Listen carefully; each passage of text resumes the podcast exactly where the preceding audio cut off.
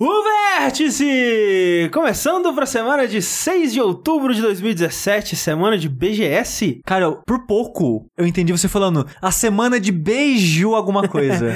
BGS é a, a convenção bra- brasileira de bitocas. Beijo, beijo essa. Enquanto vocês estão ouvindo esse podcast que tá rolando junto da feira, nós provavelmente já nos encontramos em privado com o nosso grande amigo Hideo Kojima. Mentira, quem dera. Mas de qualquer forma, estou aqui com o Eduardo Sushi, eu. que consiga ou não, ele vai tentar chegar na BGS pro Kojima para dar um presente que, como diria João Carvalho, vai ser meio bilhão de cu que o, que o Sushi vai dar pro Kojima, né? Quer muito chegar lá. Eu quero, não, eu não vejo a hora de chegar lá e poder, né, degustar daquele moço. Exatamente. É um belo, belo homem, um belo exemplar Nossa que senhora, diz as más línguas que está solteiro pelo mundo. Eita, rapaz, olha aí. Então, Não a- anda mais de, de aliança. É a nossa chance. Agora é a nossa chance, exatamente. Enquanto eu sonho com a minha chance, Kai Corraine sonha com a dele. Eu? Que é a de. Eu vou dar, eu vou dar o cu também. Ah, não, não, não, não, não vem não. Isso eu acho que é meio que obrigatório, mas além disso, Kai Corraine dará um abraço efusivo, né? Aham. No Kojima pra completar a lista de abraços dele, né? É verdade, Sim, né? e É também verdade. fazer dele o meu Dakimakura. Exatamente. Caralho, leva daqui uma cura pra ele autografar. Caralho, seria Caralho, maravilhoso. velho. O cara vai embora do Brasil na hora. Caralho, cara, seria maravilhoso. Eu não ser- teria coragem, mas seria maravilhoso. Cara, seria muito bom. Nossa. É tipo, se eu visse outra pessoa fazendo, eu ia falar, caralho, eles BR, né, velho? Não dá, né, cara? O cara vem pro Brasil e os caras ficam entregando travesseiro pra autografar. Mas seria maravilhoso. Seria muito bom. Ele com certeza iria lembrar disso, porque ele não deu fave nem RT no meu, no meu tweet quando eu mandei a foto pra ele. e finalizando aqui, nosso trio tradicional, nós temos André Campos, Sou eu. que além de cu, ele vai levar uma caixa de franguinho pro Kojima comer Porra. com, ah, tirando uma foto dele, em que inclusive o Dogão, ele já encontrou com o Kojima, porque ele foi lá pro Japão e tal. Ele falou que o Kojima é uma farsa, porque ele tira foto da comida com câmera profissional e depois joga pro celular. Olha aí, cara. E que cheira muito bem também. Ele cheira muito bem. É, No caso, cocaína? Oh! Mas é. é- Já pode ser governador de Minas Gerais. Inclusive, gente. Essa foi stealth. Inclusive, gente. é, Se você quiser encontrar com a gente na BGS, a gente vai estar lá no dia público, né? Pela primeira vez, a gente vai num dia. Sair de casa. Vai sair de casa pra ir pra lá. Segundo a Mel, é a primeira vez. A gente vai estar lá no sábado, né? Provavelmente ao longo do dia a gente vai estar vagando pela BGS. A gente provavelmente vai twittar, ah, tamo aqui agora e tal, alguma coisa assim. Não é todos nós, né? Não, não. Vai estar eu e o André. E a Mel. E a Mel. O Kai Corraine não vai poder ir. Deus livre pra BGS, cara. E o Rafa queria muito, mas ele não. É, tipo, ele não sabia que ia estar no site, aí não participou do negócio de imprensa e acabou que o Rafa não vai. É, mas é capaz de eu ir domingo também. Olha aí. Porque a minha namorada vai estar com cosplayer lá. É que tem um esquema de cosplayer entra grátis, né? Uhum. Só que você meio que faz um acordo, né? E esse acordo é você tem que ir sábado e domingo e participar do desfile. Ah, tá. Então ela vai estar domingo também, provavelmente eu vou pra acompanhar ela. Entendi. Legal, legal. É, então, é, apareçam lá, nos deem um oi, né? Se vê a gente passando por lá, pode chegar, pode vir falando com a gente. Lambe a nuca do sushi. por favor. E lembrando mais uma vez, né, como sempre a gente lembra aqui, que o Jogabilidade, ele é apoiado, né, e, e mantido por pessoas como você que está escutando isso agora, né, que vai lá nos nossos campanhas do Patreon e do Padrim e contribui a partir de um realzinho por mês aí, um dinheirinho que já ajuda muito, né, se todo mundo se juntar para dar esse dinheirinho, e é o que acontece atualmente, né, todo mundo se juntou e está dando esse dinheiro, que é o que mantém o, o site funcionando. O Jogabilidade rolou há pouco tempo atrás, a gente deu uma reformulada é, nos nossos conteúdos, a gente tá numa nova, nova fase aí. Não falhamos nenhum dia ainda. Por enquanto, tudo tá sendo lançado no dia como previsto. É, esperamos continuar assim. E vai ser um teste de fogo esse mês, porque né, a gente tá se aproximando ainda de uma semana que vai ser bem caótica. É, vai ser uma surpresa. é, talvez durante a semana a gente mostre alguns detalhes, mas essa semana que está saindo esse vértice é provavelmente a semana mais corrida da história de jogabilidade. Provavelmente, é. É, a gente vai receber muitos convidados aqui, gravar muitas coisas com ele, que em breve vocês verão os resultados. É, eu, eu acho que eu virei os últimos três dias seguidos aí, é, editando coisas, então, é, muito trabalho, mas muito satisfatório ver o resultado desse trabalho e, e, né, ver ali no futuro o que, o que tem pela frente e vai ser muito legal. Mas vamos pros joguinhos, gente, porque, né, nesse caos todo a gente ainda arrumou um tempinho pra jogar algumas coisas. Na verdade, assim, eu vou falar de um jogo que eu joguei antes, né, porque eu realmente não tive tempo de jogar nada.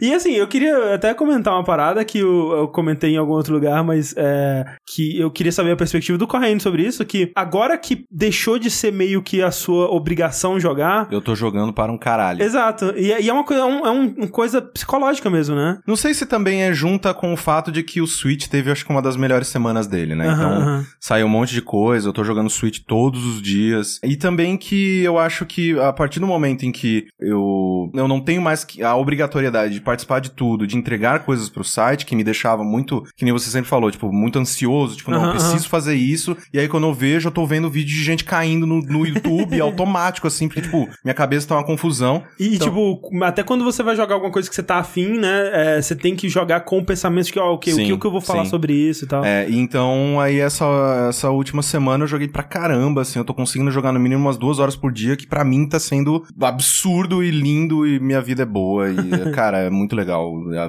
voltar a jogar bastante videogame. Até o Rick voltou a jogar, né, cara? Pois é. É, ele Comprou o comprou o Switch. Switch, tá jogando Zeldinha, que Switch um veio aí pra salvar os videogames, eu acho. Olha, olha só, eu comprei um Switch, Olha que que deve chegar essa semana, que eu não... Só, só eu que não comprei essa porra agora. Mas né, Pode ser Vai- o, vai como ser é o nome do- do- dos meninos lá que quer ser diferente dos outros? Que eu esqueci. Hipster. hipster, eu sou Hipster. hipster da Nintendo. isso. Vou comprar um Game Boy Advance SP. o último console da Nintendo que eu tive foi o Super Nintendo. É. Eu também. Não, mentira, eu tive. Não, eu tenho, porra, eu tenho o Wii U. Eu tô falando. Porque É assim, verdade. eu nunca tive muito Ninguém dinheiro. conta, eu também tava com isso na cabeça. Eu nunca tive muito dinheiro, então eu sempre podia ter um console da geração. Isso quando eu tinha, porque, tipo, PS2 eu não tive nenhum console, sabe? Então o PS1, entre PS1 e 64, Porra. cara, o PS1, sabe? Tinha como. E se eu fosse comprar um console na época do PS2, ia ser o PS2, sabe? Sim. Não ia ser o GameCube. Pela quantidade de jogos interessantes, não que o GameCube não tenha jogo bom, né? Uhum. Mas o PS2 ganha na quantidade. É, e na geração do PS3 eu acabei comprando o PS3 e, tipo, Wii. pff, É. Sabe? E o Wii U também Tava ali, o né? Wii U, sabe? Mas o Switch, ele meio que dá. Ele parece bom, sabe? Ele, ele parece caralho. É, e eu tô comprando ele na- no sonho de Nintendo me conquista de novo, sabe? Porque eu não joguei mais nenhum jogo da Nintendo em lançamento, não joguei é, Mario, não joguei porra nenhuma. E esse é o primeiro Mario que eu tô esperando, porque quando Sim. eu comprei o Super Nintendo já tinha o Super Mario, sabe? Então esse é o primeiro Mario que eu tô tipo, cara, é um Mario que eu vou poder jogar. E eu tô tipo, vamos. Seja Eu- bom. Seja bom, Nintendo me conquiste. E, e eu tô achando legal o Switch fazer isso com várias pessoas. Que muitas pessoas estão dando uma segunda chance. ou vol- voltando. Voltando pra Nintendo. Mas já aproveitando que a gente tá falando de Switch, eu vou falar de duas coisas dele. Eu tô jogando, tá destruindo a minha vida, que é o Picross S, que é o Picross, né, de Switch, por isso S. Eu não sei se eu vou conseguir eh, explicar pras pessoas o que que é um Picross. É, só em áudio é difícil. Em áudio é muito difícil. Pensa num Sudoku Com campo minado. com campo minado. Pronto. É isso. O Picross, o primeiro que eu joguei foi o 3D no DS, se não me engano. E aí eu adorei e tal, porque você ia destruindo os quadrinhos, né, que não faziam parte da imagem. Meio que aquela história do cara que esculpe é, o mármore, né? Exatamente. Tipo, Você tá, tá olhando tira- pra esse mármore, eu tô Tá esculpindo tirando- é, ele na minha cabeça. Você tá tirando. É, é aquele. Você passa dois meses olhando pra peça de mármore e depois em um mês você Tira o vai excesso. e tira o excesso. Não joguei o Picross 3D version 2 ou alguma coisa assim, que saiu pro 3DS, porque, né, roubaram meu 3DS. Então eu tava meio que faminto por um novo Picross. Aí saiu um 2D, né, que é esse S pro Switch, e eu falei, putz, eu nunca joguei Picross 2D. Será que é muito diferente? Será que eu vou me divertir? Será que eu não vou sentir muita falta do 3D? E assim, o 3D ainda é melhor, eu ainda prefiro o Picross 3D. Mas ele é divertido igual e eu gosto muito que é um puzzle, ele tem muitas fases, então eu, eu sei que ele vai durar na minha mão por muito tempo. E assim, é, Picross vale dizer que não é uma franquia tipo Mario Zelda, não, não, né? tem Picross de diversas empresas. Exato, é tipo. Tetris. É Sudoku mesmo. É, o Exato. Tetris ele é mais fechado, né? Tipo, já passou na mão de várias empresas, mas é uma licença. É, ainda hoje em dia acho que tá na mão da Ubisoft. assim. É. E o. Picross, então, não é uma licença. Não, ele é, É um tipo- estilo é uma- de jogo. Eu não sei se é uma licença, mas é um tipo de jogo que já foi desenvolvido por várias empresas. Por exemplo, o Picross 3D, ele é desenvolvido, publicado pela Nintendo. Acho que na verdade ele é desenvolvido pelo estúdio do Kirby lá, o HAL Laboratórios lá. E o esse novo não é, não tem relação com a Nintendo, é, outra esse, empresa. esse novo é da, da Jupiter Corporation, que inclusive ela já desenvolvia Picross desde o Game Boy original, tijolão. Ah, ok. Ela já fazia Picross, mas é um estúdio japonês que desenvolve, tipo, várias coisas, assim, jogo da Barbie, jogo de Aham. não sei o que, mas eles fazem Picross geralmente pra todas as plataformas da Nintendo. Eles, eles, é, quando, quando é o Picross, por exemplo, no 3DS tem o Picross Pikachu, eu acho. Pokémon, Isso, alguma é, coisa assim. Pokémon, é. É, esse não é a, a, Ju- a- a- não foi, eu acredito que não foi a Júpiter que fez. Então a Júpiter ela faz Picross que não são atrelados a IPs da Nintendo. Sim, entendi. É, e é um ótimo jogo, eu tô gostando demais dele. A única coisa que me incomoda um pouco nele é que eu gostaria que tivesse uma IP da Nintendo atrelada a ele pra, sei lá, eu tô lá fazendo o dese- o desenhinho e no final aparece a cara de um Squirtle, sabe? Uhum. Seria mais divertido do que O que, que são os desenhos que aparecem? São tipo. rosa, pandeiro, bigode, tipo Ok. desenhos de, de pixel art aham. aleatórios. Eu tô agora no quarto ou quinto, acho que no quinto mundo de 10 e agora começaram os tabuleiros de 15 por 15. Hum. Virou um inferno na minha vida, é muito difícil, e mas eu tô adorando. Cara, o, mundo 10 vai ser o quê, cara? Não, eu acho que é 20 por 20 e tipo, ah, cara, sei lá, velho, eu tô... e tem um Mega Picross, porque esse aqui são tabuleiros que eles não são quadrados, eles têm, tipo, faltando parte dele. Cara, é uma loucura, velho. Tem, muita, tem muito conteúdo. Uma coisa que eu vi sobre o, o- esse Picross S é que ele não funciona com o toque, né? Não. É estranho, mas ao mesmo tempo eu acho ok, porque ele precisa de muita precisão, né? E a tela de toque do, do Switch, ela é boa, mas eu não sei se eu confiaria nela pra fazer. Seria mais ágil, Uhum. obviamente, mas eu, eu, assim, eu não, eu não tô é, tendo muita dificuldade. Uma coisa legal do Switch é que, como todo jogo, ele tem multiplayer. Ah. Dá pra duas pessoas irem desenvolverem, é, completando o mesmo quadro. Assim, Cooperativo, tipo, assim? Cooperativo. Ah, tá. E aí, tipo. Nossa, um- deve ser uma confusão. Deve ser uma confusão foda, mas tipo, aí, aí um coloca pecinhas vermelhas, outro coloca pecinhas azuis. É interessante. Mas ele custa 7 dólares e 99, então, né, tipo, um joguinho bom, ele tá durando bastante na minha mão, então eu recomendo bastante o Picross S. E continuando no Switch, esse eu vou falar um pouquinho mais, falar do Ghost Story, que é, ele saiu na semana passada, se não me engano, passada ou retrasada. Retrasada, porque eu joguei ele no Jogabilidade. E ele é um RPG de golfe. Eu vi muita gente no Twitter comparando com aquele Mario Tennis Power Tour, se não me Hum. engano. Que ele era pra Game Boy Advance. Acho que é de vence. E era, era basicamente isso. Você tinha um avatarzinho, e aí você ia fazendo treinamentos e subindo de nível e melhorando as suas habilidades, ganhando os especiais e tal. E esse é basicamente a mesma coisa. Só que uma coisa que é interessante no Golf Story é que assim, você é um personagem que basicamente, tipo, tem uma vida merda, um relacionamento fracassado, e você resolve voltar a uma meta que você tinha quando criança, que era se tornar um jogador profissional de golfe. E é muito engraçado porque assim, tipo, você vai até o campo de golfe, né, que você frequentava quando você era criança, e ele tá sendo gerenciado por um bicheiro. Tipo, você tenta conversar com um cara lá que treina as pessoas, ele te detesta. Os outros alunos, assim, caçoam de você porque você tem uma tacada estranha. Tipo, o mundo te odeia nesse jogo. Tipo, é muito engraçado porque, tipo, todo mundo te detesta, todo mundo te trata mal, todo mundo te passa pra trás, mas é tudo feito de um jeito muito engraçado. É, não é, tipo, você se sente mal jogando, não. É, é, só... é- não é um drama, né? É um jogo Exato, de não, comédia. é, é um jogo de comédia. Eles, te fa- eles fazem isso, né, pra fazer piada e tudo mais. E esse é um dos aspectos que eu mais gosto dele, porque é uma parte engraçada dele, visual, e que, né, eu, eu vou tentar explicar pra vocês, é que assim, quando você tá conversando com outro personagem, aparece lá o, o balão de diálogo, e esse balão de diálogo, ele é muito. é, ele, ele se modifica dependendo do contexto. E- Isso eu achei muito legal, que eu não joguei o jogo, né, mas eu assisti o Correndo jogando um pouquinho de jogabilidade. E uma coisa que me chamou mu- muita atenção no jogo é como ele dá personalidade pra cada balão de Sim. cada pessoa, sabe? Às vezes, tipo, o balão ele tá, sei lá, ou de lado, ou se tá alto, ou tipo, ele vai diminuindo de acordo com o contexto. Dá pra perceber que, sei lá, se a pessoa tá falando uma coisa, sabe? Tipo, que nem no anime que tá descendo uma gotinha de, Aham. de água né, né, no, no canto pra meio que, tipo, ah, o, o balão ele vai entortando, assim, tipo, ah, você tem certeza? É. Meio que, Ah, tipo, legal. pra ver isso. É uma extrapolação do que o Phoenix Wright fazia, que ele Sim. mexia muito com isso, com, tipo, Com a fonte, né? é, com a fonte, o, o barulho, o tamanho do sim, texto, sim, sim, sim. é, efeitos sonoros durante, assim, pra dar impacto. e Exatamente, é. E aí ele, quando uma pessoa tá gritando, fica um balão gigante, Ah. com letras gigantes cobrindo a tela. E como o jogo não tem uma dublagem, eu acho que é uma sacada muito boa você passar a personalidade e o, e o clima da situação, da conversa, através disso. E eu acho Sim. que funcionou muito bem, cara. Tem até uma, uma, uma, uma tática que eu acho muito interessante é quando, sei lá, seu personagem ele tá pensando em algo que ele quer falar e ele vai tentar falar. Tipo, ele, ele começa a falar, começa a aparecer as letras, aí some tudo, porque ele mudou de ideia.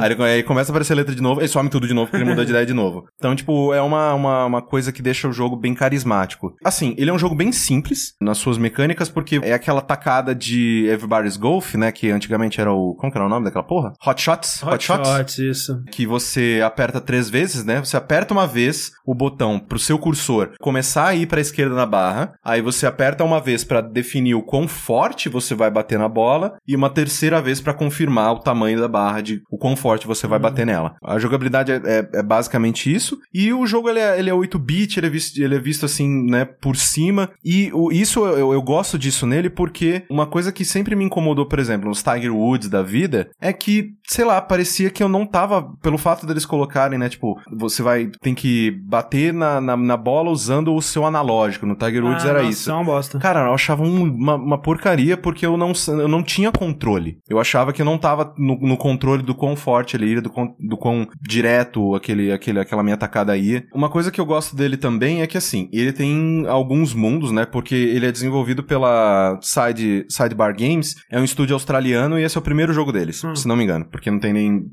nada em lugar nenhum dessa porra desse En- estúdio. Então, por isso que o o mapa do mundo é O a mapa do mundo é a Austrália. Austrália. Uma coisa que eu acho interessante é que as áreas, por exemplo, você volta pro seu campo de golfe que você ia quando criança. Ele é um, é um, é lugar aberto. Você pode caminhar por ele o, o tempo todo e tem questzinhas pra fazer durante ele todo, não só a quest principal de jogue o, as nove tacadas. O que, que seria campo. uma quest? Por exemplo, tem um lago que tem, sei lá, uma, uma plataforma de madeira no meio. Ah, Aí você chega pra falar com um cara que tem um, né, uma excla- exclamaçãozinha e ele fala: "Ah, eu tô tentando aqui há horas, eu não consigo deixar fazer a minha bola parar em cima daquela caixa. Será que você consegue?" entendi. Aí você vai, aí São tipo, desafios. Em algum ponto ele vira Beyblade, onde eles estão salvando o mundo com o Beyblade, sabe? Cara, é que assim, ele é um jogo muito absurdo. Uhum. Muito absurdo. Todo o campo tem, sei lá, bicho. No primeiro campo ele tá infestado de topeira. Aí você joga a bola pra pé da topeira, ela pega a sua bola e leva pro cu dela, tipo, pra outro lugar, pro meio do mato. Ela Sim. some com a tua bola. Tem uma hora que você tá tentando cuidar dessa infestação de topeiras, mas chega, chega um dado momento em que você tá enfrentando uma horda de legião, uma legião do mal, que você tá dando. Você tá batendo com, com bolas de golfe Ah, numa- num exército de, de esqueletos. Ah, Então, tipo, ele é muito absurdo, assim. Tem uma, aí, tem- aí tem outra hora que você joga a bola pra bater na cara do esqueleto e virar um olho dele.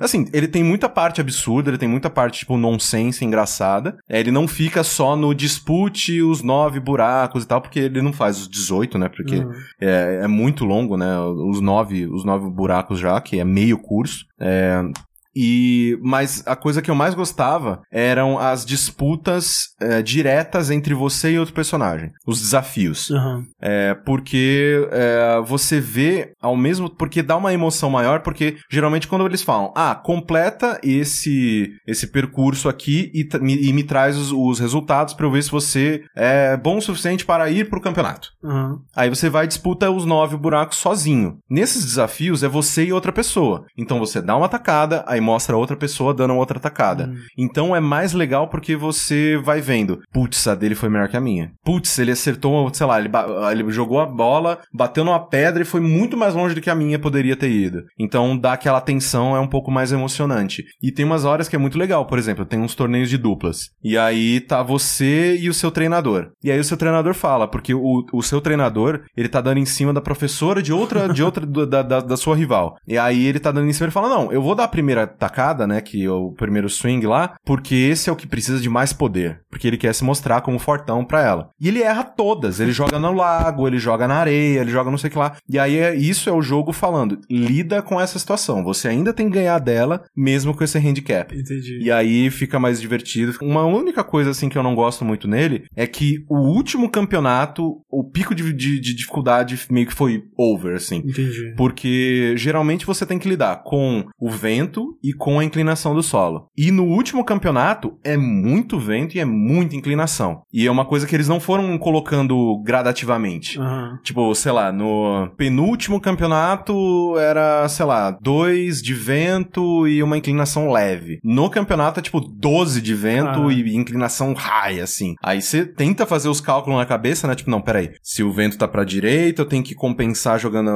batendo na bola mais pra esquerda, porque ela vai fazer a curva no, no ar, aí depois tem que inclinação. Foi o único campeonato que eu demorei umas 4, 5 vezes pra completar ele. Então você Né? terminou o jogo. Terminei, terminei. Eu terminei ele com umas 16, 17 horas. Caramba. Eu acho que ele vale totalmente a pena, assim. Super charmoso, super carismático. Ele tá por 14 dólares e 99 centavos. Só no Switch? Só Switch. Legal. O que é uma escolha bem peculiar, eu acho. É, pelo menos por enquanto, né, eu acho. Mas ele tava. Mas eu acho que foi uma escolha interessante porque quando ele lançou, ele tava em segundo de mais vendidos na loja, só atrás do Steam World Dig 2. Ah, Porque agora saiu Stardew Valley, é que, saiu mais é, coisas. porque sempre que sai um jogo que chama um pouco de atenção no Switch, Ele vai como- no topo. É como ele não tem tanto jogo. Ah, ah. Todo quando- mundo compra essa porra. Todo mundo compra, exato. Então, eu não sei se é uma jogada calculada, tipo, ó, vamos sair por enquanto só no Switch, que é assim a gente consegue chamar atenção com mais facilidade. Vende tudo que tem pra vender lá. Aí quando sair em outro console, as pessoas, putz, aquele jogo que só tinha no Switch e falaram bem. Sim, Exato. sabe? Eu, É, eu não, acho é- que é exatamente isso. Tá sendo bem legal ver, tipo, quão bem alguns jogos indies estão se dando por sair no Switch, né? É, o Steam Dig eu fiquei muito feliz de saber que ele tá em ele primeiro. ficou em primeiro. Porque, cara, é um- Inclusive, agora, eu acho que Stardew Valley pegou o lugar, mas ele ainda tá em segundo. É, porque, cara, é um Que o jogo Stardew muito Valley saiu agora também. Saiu agora. É, o Stardew Valley vai ficar em primeiro, com certeza. Não tem como, cara. Vai É. ficar aí nas próximas semanas até sair o Mario, velho. É. Ainda mais que fazendo as gambiarras do Save Coin, ele tá, tipo, 25 reais. Fico feliz, assim, de ver eh, um jogo tipo esse do Golf Story, porque jogos de esporte, de modo geral, eles foram seguindo uma parada de realismo Sim. E não voltaram muito atrás, né? E, e é triste porque eu gostava de jogar Superstar Soccer, eu gostava de jogar, sei lá, Mega Man Soccer, sabe? Sim. Eu- se eu for jogar hoje em dia, vai ser um jogo Vai ser, muito é, triste, bem, é mas, bem ruim. mas eu gostava desse, tipo, futebolzinho com superpoder ou, ou NBA Jam, sabe? Sim. O vôlei de robô. Vôlei de robô, aquele jogo era Caralho, maravilhoso, velho. velho. Quem fez essa porra? Sabia que tinham, tinham eles estavam fazendo e foi cancelado um Super Mario Spikers, que seria um Super Mario de vôlei. Eu queria muito isso, Caralho. velho. É, então, assim, é, o Mario fez bastante isso com os, os jogos de golfe, jogos de tênis, até o Strikers, que é um futebol bizarro dele lá. Mas eu sinto falta, sabe? Porque eu, eu gosto desse gênero, mas não quando ele é super realístico. Uhum. Quando é mega realístico, eu meio que é, não quero, sabe? É, eu não me que importo a- tanto assim com o esporte. Tanto que agora eu tô, assim, sedento. Eu já mandei tweet pra eles, assim, tipo, pelo amor de Deus, façam um tênis story. Porque, tipo, é muito engraçado. Porque eu já tentei jogar tênis na vida real uma vez e, tipo, é Ca- muito chato. E, cara, eu tentei jogar uma vez e é muito É difícil. É um dificílimo. absurdo, é. Não, nem só esforço, é tipo, você acha que você tá testando a partida, né? Ah, vou correr atrás da bola e eu vou mandar naquela direção. E você bate, cara, vai pra qualquer Não, outro é. lugar, sabe? É A mira é muito, muito difícil. difícil. É. E aí eu, é muito, muito estranho, assim, porque eu adoro jogos de tênis, de, de videogame, assim, tipo, eu, eu quase, quase comprei um Dreamcast só pra jogar o Virtua Tennis? o Virtua Tennis, Ah. que eu achava maravilhoso aquele É. jogo. E eu Não, a gente sinto falta. o Mario Tênis do 64, que joguinho gostoso de jogar, Sim. cara. Se não tênis, um de ping-pong. Ping-pong, é, não, Ping-pong Rockstar era vôlei, hora, cara, né? tem muita coisa que as Pois pessoas é, velho, jogo de fazer. vôlei, cara, tá aí, Puta velho. merda, tá, tá cara. fazendo falta. Eu joguei até estragar meu move, cara, aquele jogo de, aquele minigame de vôlei. Porra, naquele do Move tinha um de bocha que era muito bom. Bocha, cara. cara, aquele, aquele jogo, qual? Aquele que era, era Sports Champions? Tinha Acho Sports que é. Champions, né? Cara, era muito bom aquele era jogo. bom, cara. Então eu, eu gostaria muito de um Tennis Story ou um Vôlei Story, mas por enquanto comprem Golf Story que eu recomendo demais. Então, eu não consegui jogar quase nada esses últimos dias, né? Acho que a última vez que eu peguei num jogo foi no Jogability Day, se não me engano. Não, mentira, eu tô jogando o Metroid ainda, que eu não tipo, terminei. É, mas tão um pouco que, né? É, não eu não tanto. terminei ainda. Isso aqui foi uma stealth eh, bronquinha de sushi pra André acaba essa porra logo Não, não. jogar. Mas agora eu tô só indo no mapa pra fazer 100%. Eu tô fazendo a volta. E eu tomei um spoiler sem querer, que eu sentei no computador hoje pra fazer as coisas e o 3DS tava em cima da mesa, né? Eu, vamos ver onde que o André tá? Aí eu abri o jogo e, tipo, apareceu a Samus com algo do lado dela. Eu, É. Não! Foi uma excelente surpresa quando aquilo aconteceu. Foi muito bom. Eu não sei ainda, quero ver. Mas é um excelente momento, inclusive, uma boa subversão dos valores do Metroid aí. Mas enfim, eu vou falar então de um jogo que eu joguei há algum tempo. Eu queria ter falado dele num vértice há algum tempo atrás, mas o Sushi me censurou. Censurei porque o episódio tava gigante e eu tava. Não, sem sacar, gente, eu tava tremendo de fome e não tava, não conseguia mais gravar, não. Eu vou falar do Life Strange Before the Storm, então, que é o, o, o prequel, né, na verdade, do Life Strange, que, né, pra quem não se lembra ou ou não sabe, sabe aí, foi um jogo lançado pela Dontnod, né, que é um estúdio francês que antes disso fez aquele Remember Me. E agora tá fazendo Vampire, Vampire. E o Life Strange 2, né? Então, assim, a, a Dontnod, ela contou essa historinha em cinco episódios. Foi muito bem recebido, né? O pessoal é, comprou muito o mundo, os personagens e o estilo de jogo. Eu gostei muito da experiência, é, especialmente uma certa honestidade, uma certa pureza, assim, nos personagens dele, que era bem é, refrescante, assim, de jogar. Aí eles anunciaram que eles estão fazendo agora uma sequência mesmo do jogo, que provavelmente não vai ser com os mesmos personagens, provavelmente no mesmo mundo, mas outra história, né? E nesse meio tempo, um outro estúdio pegou a franquia Life Strange para fazer um prequel, né? Fazer um, um, uma história é, envolvendo os personagens do, da primeira série, só que contando o passado deles, né? Assim, né? Só para as pessoas terem uma noção, né? No começo do Life Strange normal, né? Do primeiro jogo, tem uma garota desaparecida, né? Isso. E o prequel é sobre uma das personagens do Life Strange e a relação dessa menina desaparecida, né? Exatamente, é que no caso é a relação da Chloe, né, que é a amiga da protagonista do, do primeiro Life Strange, né, a amiga A da Max. de cabelo azul. A moça de cabelo azul, é a relação dela com a Rachel Amber, né? Que é uma garota que era super popular na escola e que eventualmente desaparece. E esse jogo é sobre isso, né? Sobre como elas se conheceram, como que se desenvolveu essa amizade, um pouco da vida da Chloe antes da Max voltar pra Arcadia Bay, né? Porque toda a pegada do Life Strange é que a, a- essa Max Caulfield, que você controla no, no primeiro jogo, ela foi pra Seattle pra viver, né? Com a família dela, que, que a família dela se mudou. E eventualmente ela volta pra cidade dela, que ela morava anteriormente, que era essa Arcadia Bay, pra fazer um curso de fotografia, né? E nisso, né, quando ela foi pra Seattle, ela meio que abandonou essa amiga dela, Chloe, que momentos depois do pai dela morrer, ela tá passando por uma fase muito merda da vida dela, e ainda ter sido abandonada pela melhor amiga, e a gente vai acompanhar como ela tá lidando com tudo isso, né? E assim, eu- quando eles anunciaram esse Life Strange Before the Storm, eu fiquei com vários pés atrás, assim, eu eu era um centauro de, de pés atrás. É o famoso pra quê? Primeiro, o estúdio que estaria desenvolvendo não é a Dontnod, né? É um estúdio chamado Deck Nine, que nunca tinha desenvolvido nada muito relevante, né? Assim, eles têm. é, é, como o Deck Nine, o Life Strange é o primeiro jogo deles, mas antes eles, eles chamavam Idle Minds e eles desenvolveram alguns é, spin-off de séries famosas e sequências que o desenvolvedor abandonou e passou para outras pessoas, tipo Cool Borders 3 e 4, O 3 é, bom. Ratchet Clank Collection foi eles que fizeram pro, pro PS3. E um jogo do Neopets aqui pra PlayStation 2. Aí a, a Thalissa e a Clarice devem estar bem felizes com isso. Mas o Life is Strange é o primeiro jogo deles como Deck Nine. E eles foram escolhidos pela Square pra fazer esse jogo porque eles estavam desenvolvendo uma ferramenta pra jogos narrativos, né? Que é uma ferramenta pra fazer esse tipo de jogo, né? Que, que você é, deixa o workflow mais fluido, assim, de fazer escolhas de diálogo e, e reações de personagens e expressões faciais, esse tipo de coisa. E, e essa parte você vê que o, o Before the Storm ele é melhor do que o, o primeiro jogo, né? O primeiro jogo ele tinha muita dificuldade com sincronismo labial, com eh, cenas de diálogo mesmo, elas pareciam meio travadas e estranhas e, e no Before the Storm isso é bem melhor, dá pra ver. E então assim, apesar deles terem mandado bem na parte técnica, o que me preocupava mesmo era a parte da história, né? Que é a parte principal do jogo. E primeiro, como o Correndo disse, é uma história que você não precisava contar. Segundo, ela estaria sendo protagonizada pela Chloe, que é um personagem divisivo, digamos assim. Eu acho que a Chloe é, tem gente que odeia, tem gente que ama ela. Eu tô no meio termo, assim, eu, eu acho ela um personagem bem irritante e, né, infantil e, e essa coisa toda. Mas ela funcionava pra mim no primeiro Life Strange porque ela era a contraparte da Max, né? A Max estava lá pra fazer aquele balanço e, e colocar ela em xeque, assim, mostrar, ó, Chloe, você tá sendo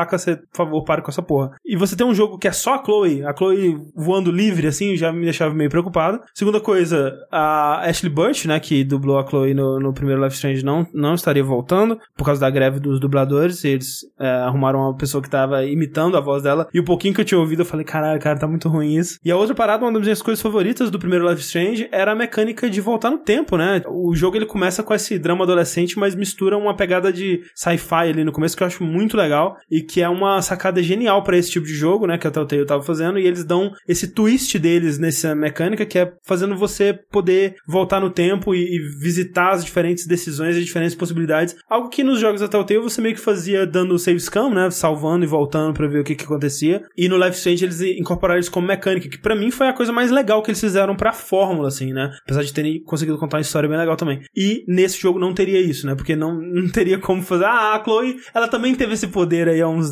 tempos atrás. Ela e só esqueceu que teve. Esqueceu, exato. Eu prefiro, na verdade, que eles tenham feito sem poderes do que inventar, ah, ela tinha, mas amnésia ou sei lá o que. Ou um poder novo, né? É, ou algum poder novo. Mas ao mesmo tempo que eu, eu admiro a, a honestidade deles de não fazerem isso, eu tava tipo, cara, será que vai funcionar? Será que vai ser só mais um jogo com os caras tentando emular o estilo da Dontnod, contando uma história que não precisa, com uma personagem meio bosta? Isso não vai dar certo, cara. E eu tô bem surpreso, cara. Eu, eu gostei bastante mesmo do primeiro episódio. Saiu no finalzinho de agosto aí. Os, vão ser três episódios dessa vez, não, não cinco. É, na verdade, vai ser quatro, né? Vai ter um, um episódio bônus que você vai jogar com a Max, que eu não sei o que, que vai ser ou quando vai se passar e tal, mas. Talvez ela. Seattle. É, alguma coisa assim, eu não sei realmente. Mas da história principal mesmo vão ser três episódios. E, como eu disse, né, você começa controlando a Chloe é, nessa época que ela tá. é, que ela, ela e a Max eram amiguinhas, elas eram garotinhas boazinhas, né? Good girls, assim. E você tá controlando a, a Chloe quando ela tá começando a entrar nesse mundo, nessa vida punk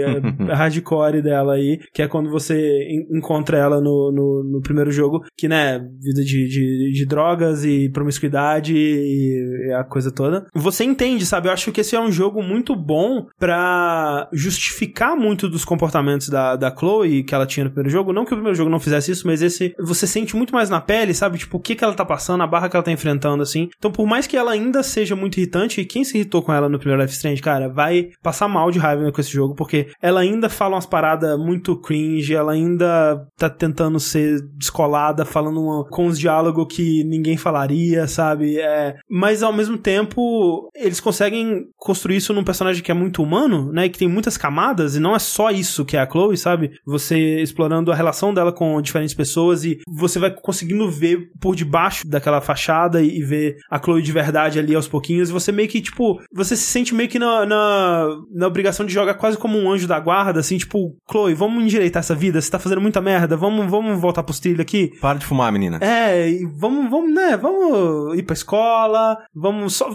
pode ser escroto com o padrasto? Pode, porque ele é babaca pra caralho, Babaca né? pra ele, caralho. Com ele você pode ser escroto. Eu vai. joguei um episódio já, quero matar esse cara. Ele é muito escroto, mas é, de modo geral você começa a querer fazer ela se abrir mais e, e desenvolver relações com o personagem, porque você sente que é isso que tá faltando, sabe? Que ela tá muito sozinha, que ela tá muito. é, Ela se sente muito abandonada e tal. E, é um jogo que você compra muito os dilemas dela e a dor dela. Todo mundo nesse jogo. é, é, a e a maioria dos personagens que são apresentados nesse jogo, eles são bem assim, né? O pouco que você vê da Rachel Amber tem uma cena muito boa delas conversando. Elas pulam num, num, num trem e elas ficam sentadas na, na portinha do trem é, conversando e fazendo um- uns joguinhos de adolescente. Tipo, eu vou te contar três coisas, duas delas vão ser mentira, uma vai ser verdade, você tem que descobrir É um bom que jogo. E é muito, muito legal. Você pode escolher se você vai falar tudo mentira, se você vai falar só uma. Se você vai seguir as regras e, e o que que você quer contar sobre você. E nisso você vai descobrindo mais coisas sobre a, a Chloe e a Rachel. Tem também uma cena na escola, né? Um dos poucos momentos que você vai pra, pra escola, que quanto mais a cena ia avançando, mais eu ia ficando impressionado com o comprometimento dos desenvolvedores, que é uma cena de um RPG de mesa que tá rolando com uns alunos. A Chloe pede pra participar e ela pega um personagemzinho ali e você joga quase que uma mini campanha de RPG de mesa e né, nada é só por voz, né? Nada acontecendo na tela e só com a sua imaginação e o, e o bonequinho ali. Você tem até side quest, assim, você pode escolher se você vai libertar os prisioneiros, se você vai ir enfrentar o chefe de uma vez e, e tudo mais. E é, são assim uns bons 30 minutos de uma, uma campanha de RPG de mesa que é muito legal, muito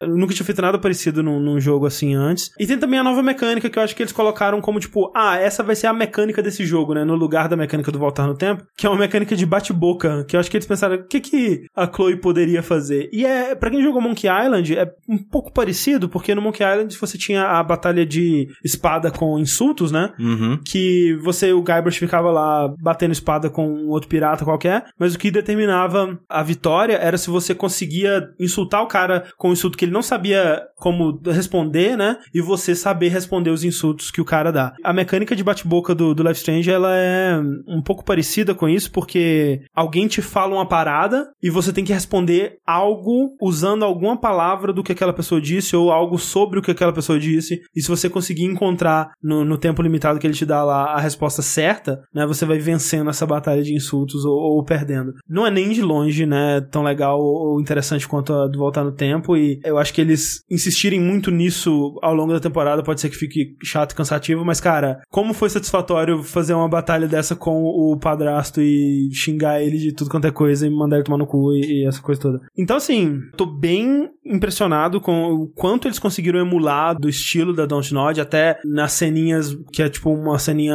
é, musical, uma montagem musical. Porque o jogo, ele, ele, ele tem um estilo artístico muito bonito, né? Ele não é tecnicamente foda nem nada, mas ele é muito bonito visualmente. E tem e no, no Life Strange original sempre tinha essas ceninhas, do- geralmente no final dos episódios, né? Que era uma montagem musical com uma, uma música emocionante, assim, e mostrava o que, que cada personagem estava fazendo e tal. E eles emulam muito bem isso, eles emulam muito bem o clima da, da cidade. Tem um cara lá que tem um, um cara que ele pede pra você escutar a, a, a música demo dele, que ele tem uma banda. Tipo, ele é um segurança da escola. E, velho, aquele cara é muito simpático, velho. Eu quero conversar mais com ele, eu quero saber da vida dele, sabe? Uns personagens legais, uns personagens muito reais e honestos e incríveis, assim, que você quer conhecer mais e, e explorar mais, sabe? Então eu, eu tô bem ansioso pro próximo episódio. Por mais que tem muito tempo que eu não jogo nenhum jogo da Telltale, eu não sei o quão bem eles estão indo. Eu meio que não escuto mais falar, né, cara? Ninguém fala dos jogos da. Telltale mais. Meio que. Tá saindo umas três séries diferentes agora. É, tem é, Guardiões, Saindo Batman, Guardiões. O Batman já tá saindo? Tá, tá. Saiu até, eles colocaram até aquele russo morto do jogo. O Hazal Ghul lá? Não, o russo-russo, aquele cara que tava, que tava falando numa exposição e chegou um cara e deu um teco nele. Peraí, isso na vida real ou no Na Batman? vida real. Caralho. Aí chegou um cara,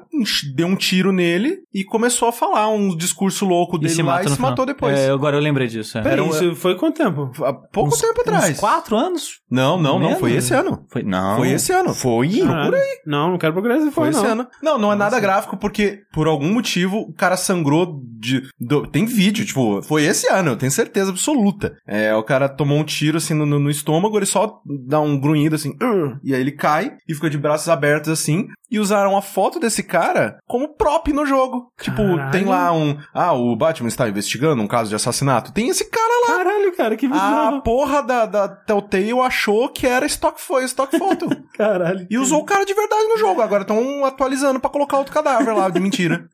Que bizarro, cara. E colocaram ele como um cadáver. Colocaram, Sim. tipo, sei lá, o Bruce Wayne tá passando alguma coisa no computador, aparece uma foto assim, tipo, ah, mais um crime em Gotham. Eu Provavelmente acho que é com um filtrão assim. de Photoshop pra ficar meio Filtrão, cartoon, filtrão, né? o- outro corpo no- no- na, Aham. na cena, como se fosse, tipo, um crime que rolou vários, é, vários assassinatos, e tava lá um cara de verdade, cara. Imagina a família desse maluco. Caralho, que bosta. Mas é, então assim, até eu tenho meio que tá lançando 7 milhões de jogos aí, eu não Tá escuto lançando falar. Minecraft também. Minecraft. É, o, a, da segunda temporada. É, eu realmente não sei o que, que tá rolando com os jogos da Telltale, mas como eu disse, tipo, a fórmula em si, quando ela é bem executada, eu ainda gosto muito, sabe? E o problema dos últimos jogos que eu joguei da Telltale é justamente o que o Corrente tá falando. Cara, a tecnologia tá atrapalhando, sabe? A tecnologia tá segurando esses jogos. Eles precisavam ter um pouco mais na parte visual. Por mais que Lança, em vez de três séries de uma vez, lança duas. Ah, eu- e coloca lá. uma equipe trabalhando na higiene, pelo amor É, de Deus. faz- passa um ano aí sem Ah, pelo lançar amor de Deus, fazer cara, eles um- têm dinheiro da Warner, eles têm dinheiro da Marvel, eles têm dinheiro da Disney, Não é né? possível que eles não Da DC também, dinheiro, né, cara? Então, não, é, É, da Warner, Da é. Warner, né? Tipo, cara, eles têm dinheiro da, da Microsoft, cara, com, sei lá, Minecraft. Minecraft, é. Pelo amor de Deus, cara. Tipo, pega uma grana dessas e coloca uma galera pra trabalhar Não, em tem um dinheiro foda rolando nessas paradas. Você vê ah, o, o cast do, desse jogo do Minecraft, é só Sim. gente absurda, assim. Então, o último que eu joguei foi o primeiro do, da primeira temporada do Batman e eu tinha gostado muito, mas eu não voltei. Ele ainda tá instalado no PS4, sabe? Tipo, quando eu vou ver, ah, o que, que eu vou desinstalar pra instalar uma coisa nova? Eu dou o Batman aqui, eu, cara, eu ainda quero jogar, velho, mas não, não peguei ainda. Mas o, o Life Strange eu tô bem, bem empolgado, cara. Fiquei bem impressionado. Quem É. diria que a vida mundana seria mais legal do que um cara vestido de morcego.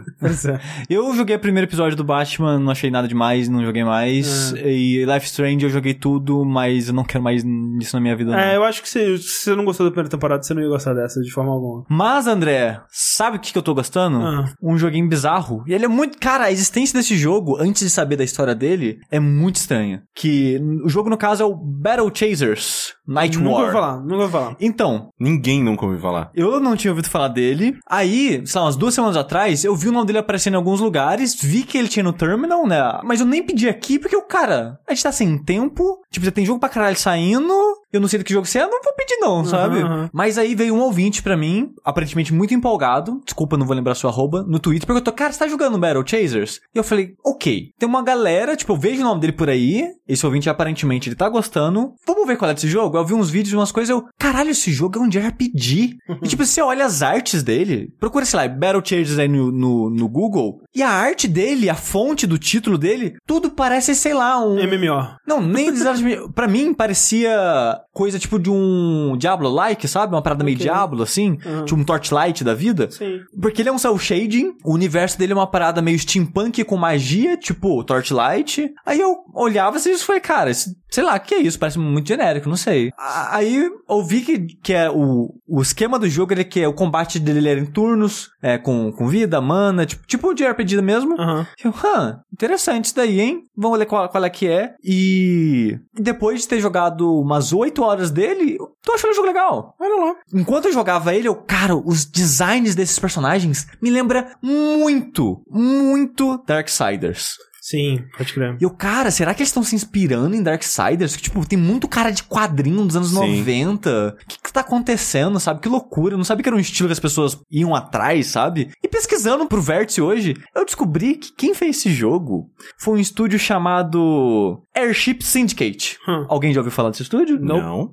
É um estúdio fundado pelo Joe Madureira Olha, aí, olha ele aí. e o Ryan Stefanelli, que era o cofundador da Video, que, que foi o estúdio que fez Darksiders 1 e 2. Olha. Então ele foi feito. Ele foi- é, o Joe Madureira é o CEO do estúdio. Esse Ryan Stefanelli, que era né, um dos presidentes da Video, ele é o presidente desse Airship Syndicate. E além deles, teve mais uns, acho que dois funcionários da Video que fundaram esse estúdio. Que hoje em dia eu acho que ele tem tipo uns 12 funcionários. O que explica muita coisa do estilo de arte e um pouco a pegada do jogo, tipo, a a estética do jogo e coisas assim. E explica mais ainda que depois eu vi que esse jogo é baseado num quadrinho do Joe Madureira dos anos 90. Caralho. Faz todo sentido do mundo. Aí eu, caralho, eu, é um quadrinho que eu nunca ouvi falar. Cara, Eu tenho certeza que essa porra veio pra cá nos anos, do, dos anos 90. é tipo, eu não sei porque só teve nove volumes. Ah, então não vê não. E acabou num cliffhanger, que era pra ter um décimo, mas e, encerraram, ah, encerrou a série, né? Porque na época tava tendo problema de gerenciar vários projetos ao mesmo tempo, Aham. então Sim. o Battle Chaser tava sendo adiado, adiado, adiado. Parece que teve um volume que demorou acho que 13 meses pra sair, uma parada É. assim, sabe? Tava bem, sei lá, Hunter x Hunter, Berserk, essas Sim. paradas. Então em três anos, saiu nove volumes, foi cancelado. E em 2015, né, quando eles anunciaram, né, que eles fundaram esse estúdio, eles abriram um projeto no Kickstarter com a ideia de Battle Chasers vai voltar, vocês que queriam um décimo volume, sei lá quem são vocês, agora tem um jogo disso, e a gente quer fazer meio que um JRPG no mesmo universo, e aparentemente é continuação. Eu não li os quadrinhos, então não posso falar exatamente, né, as ligações do jogo com né, o nono volume. Uhum. E nessa época, né, no finalzinho de 2015, eles pediram 500 mil dólares e eles conseguiram arrecadar 850 mil. Olha lá. Que foi um bocadinho. E esse ano, acho que umas duas, três semanas atrás, né, saiu o Battle Chasers com o subtítulo de Night War. Já falando sobre o jogo em si, uma das primeiras coisas que você vai ver assim que você começar o jogo é, obviamente,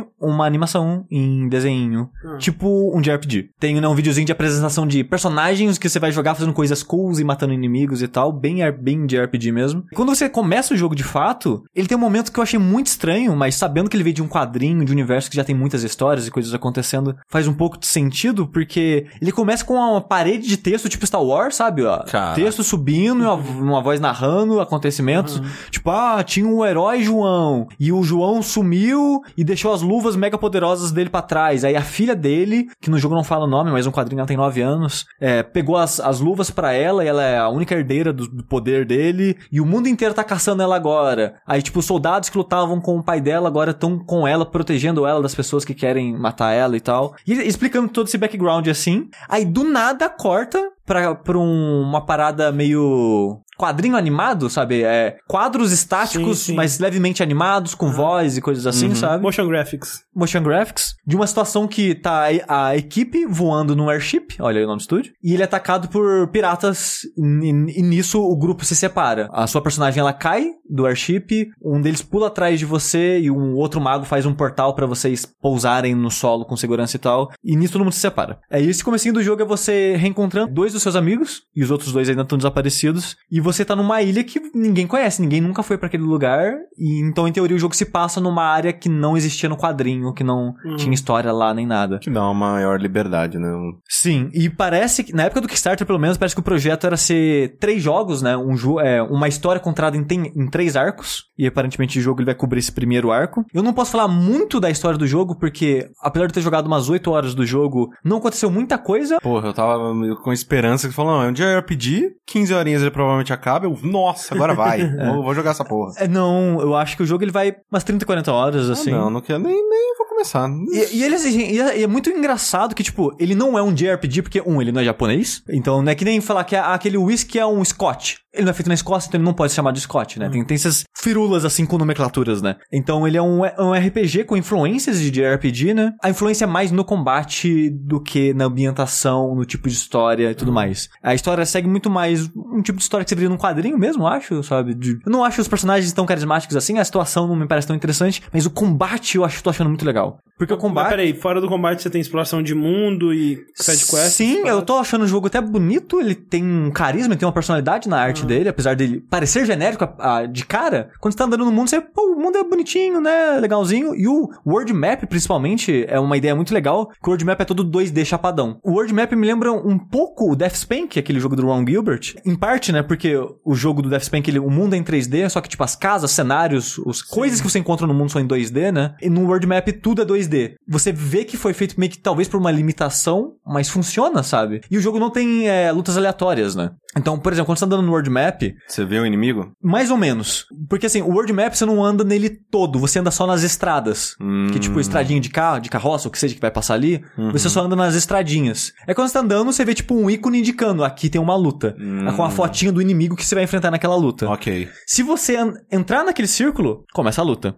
E se você for um level mais alto do inimigo, tipo, nível, inimigo level 3, 4 e você, tipo, é 7, você não enfrenta, a não ser que você ap- aperte lá o X na fotinha pra começar a luta. É, no cenário, no mundo também você encontra, tipo, uma árvore caída, coisinhas brilhando, assim, um pedaço de pedra, uma árvore. Interagindo nessas coisas, você pega material, que o jogo tem crafting, você cria nas suas armas, eh, armaduras e acessórios. Então você coleta recursos no mundo, tem esses inimigos, mas você, tipo, vai ser obrigado a enfrentar alguns inimigos que ele vai estar entre o, aonde você quer chegar, mas tá muito mais sobre o seu controle, né? Esse Sim. tipo de luta do que uma luta aleatória. Você sabe pelo menos que a luta tá vindo, né? Nossa, eu prefiro muito mais do que.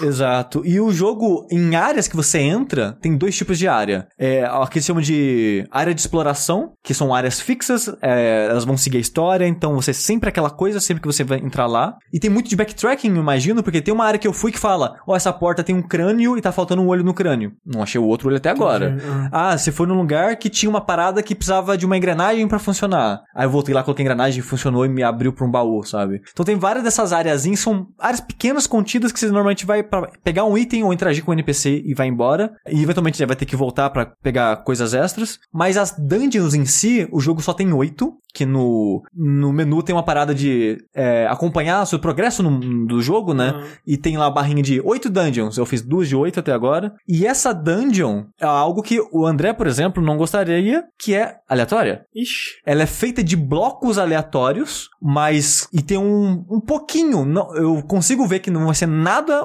obrigatório, mas se você quiser, você pode refazer elas em, em dificuldades maiores. Uhum. Então, eu acho que é aí que tá a parada aleatória pra incentivar você a refazer caso você queira. Sim. Que é sempre que você vai começar uma dungeon, tem lá a dificuldade. Normal, é normal, hard, acho que legendary. E dependendo da dificuldade que você tá, os inimigos são mais fortes, mais o loot é melhor. O loot é uma parada estranha, porque ele tem raridade, no- é normal, raro, lendário, o que seja, mas ele não tem habilidades especiais. Tipo, esse vai dar mais 5 de força e defesa, sei lá o que. O que ele pode ter é, tipo, ele ser encantado, mas é algo que você pode fazer quando você tá criando, você pode encantar também. Então, tipo, a única diferença é que a roupa, sei lá, faz conta que ela só chama camiseta o item. A camiseta rara vai ser mais forte que a camiseta comum. É basicamente isso, sabe? Eu acho estranho, é como se fosse mais um, mais dois, mais três, só que usando classificação de lendário, Uhum. raro e o que seja. Eu acho um estranho a escolha que eles fizeram pro loot, mas Muda o visual do personagem, pelo menos? a arma muda. Hum. A roupa, eu não tenho certeza. Mas a arma eu tenho certeza que muda, tanto que se você ajudou no Kickstarter, tem a espada do War pro, pro personagem que usa espada no jogo. Não, que legal. E nessas dungeons, por mais que elas sejam alea- aleatórias, elas têm coisinhas que se repetem, né? Tipo, temas que se repetem nela, que lembram um pouco até, sei lá, o FTL ou jogos que fazem eventos específicos, porque a primeira dungeon eu fiz ela três vezes, nas três dificuldades para ver as diferenças. E ela não é tão grande assim, sei lá, 30 minutos, 40 minutos você termina a dungeon, então é ok de refazer. Mas ela tem, por exemplo, um livro que lembra um pouco isso que o André falou de jogar um RPG. Tem um livro que você vê ele, aí o jogo dá as opções lá, que você ouviu telepaticamente uma mensagem na sua cabeça. É, você responde sim, você escreve que sim nele. Aí tipo, ah, eu escrevi que sim. O jogo, o livro começa a aparecer nas páginas dele uma história, como se fosse uma aventura de RPG. Ah, você é o quê? Você é um guerreiro ou um ladino? Ah, sei lá, sou um ladino. Ah, você se encontra em frente ao, ao castelo da vilã, não sei lá o quê. Como você quer abordar o castelo? Tipo, entrar pela porta da frente ou tentar se esgueirar pelos fundos? Ele vai contando uma historinha e você vai respondendo, tipo um livro, um livro-jogo. E quando você termina essa historinha, você ganha um bônus de acordo com o tipo de história que você fez. Uhum. Tipo, ah, nas próximas lutas você vai ser mais forte, nas próximas lutas, nas próximas lutas você vai ganhar mais dinheiro. Eu achei interessante um even- Sim. Inventinho desse. Flavorzinho. É, foi, foi, foi divertidinho é, fazer, participar daquela historinha, né? Uhum. É, você encontra, tipo, um NPC que é tipo um cara que tá lá parado lá, tipo, ah, quer apostar um dinheiro comigo? Aí você pode apostar o dinheiro com ele ou lutar com ele, você ganha um item se você matar ele com um cara fortinho pra aquele ponto do jogo. Então tem coisinhas específicas que sempre vão estar naquele mundo, é, só vão estar, tipo, em pontos diferentes do mapa, que vão ter coisas diferentes acontecendo, que eles tentam ser um pouco mais ativo nessa parte da dungeon, que não tem luta aleatória, você vê o inimigo lá, quando você encosta nele, começa a luta, e dependendo da quantidade de inimigo em volta dele, vai ser todo mundo que você vai enfrentar. Uhum. Por exemplo, tem um, sei lá, um rato, uma aranha e um ladrão. Se eles estão próximos e você começa a luta, é todo mundo na mesma luta. Se você,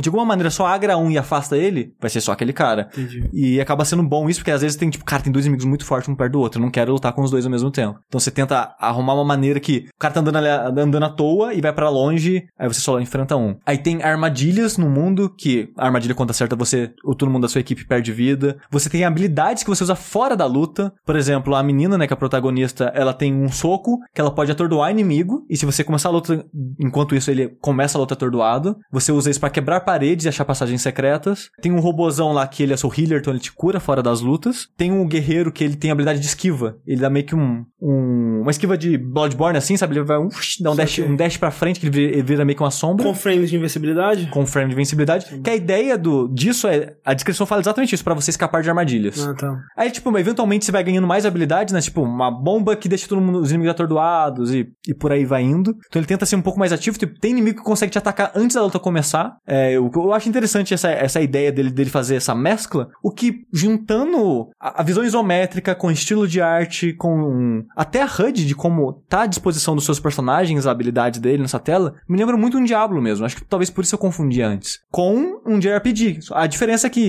em vez de você ficar clicando no inimigo, quando você encosta nele, é um combate em turno. Que, como eu disse, eu tô achando muito legal. Ele tem um sistema que é bem pensado até, que é de overcharge. Que é como se fosse uma mana extra. Porque todo mundo tem, sei lá, barra de vida, sua barra de mana. Faz de conta que tem 100 de, 100 de vida, 100 de mana. E quando você dá um soco com seu personagem, um ataque, você ganha mais 10. Então você fica com 110 de mana. E essa mana extra, que é sempre é indicado por uma barrinha vermelha, diferente da mana normal, que é a barrinha azul, você perde ela quando acaba a luta. E as suas habilidades gastam muita mana, tipo 20 de mana, e você só tem 100. O que o jogo quer que você faça é ataca um pouco, usa habilidade. O que eu acho até bem pensado, em vez de tipo, gasta, gasta, gasta habilidade e acabou. Ah, fudeu. Pra incentivar você a usar suas habilidades, ele faz isso, tipo, não vai ser uma mata, mas ó, se você der um ataque aqui, você ganha 10 de mana, você pode usar uma habilidade, ou dá 2, 3, 4 e acumulando mais mana pra você usar habilidades melhores de graça, digamos assim. É, e o jogo balanceia os personagens de uma maneira bem é, única, digamos assim, é que eles são bem únicos entre si. Por exemplo, a menina, ela tem muito mais vida que os outros. Tipo, tá num ponto que eu tava do jogo, ela tinha, sei lá, 500 de vida, os outros tinham, sei lá, 300, 200. Caralho. E ela tem muito mais defesa. O guerreiro, por outro lado, ele era o que tinha menos vida, mas enquanto os outros dois personagens causavam 30 de dano, ele causava 70. Então os personagens são muito bons no que eles fazem. Uhum.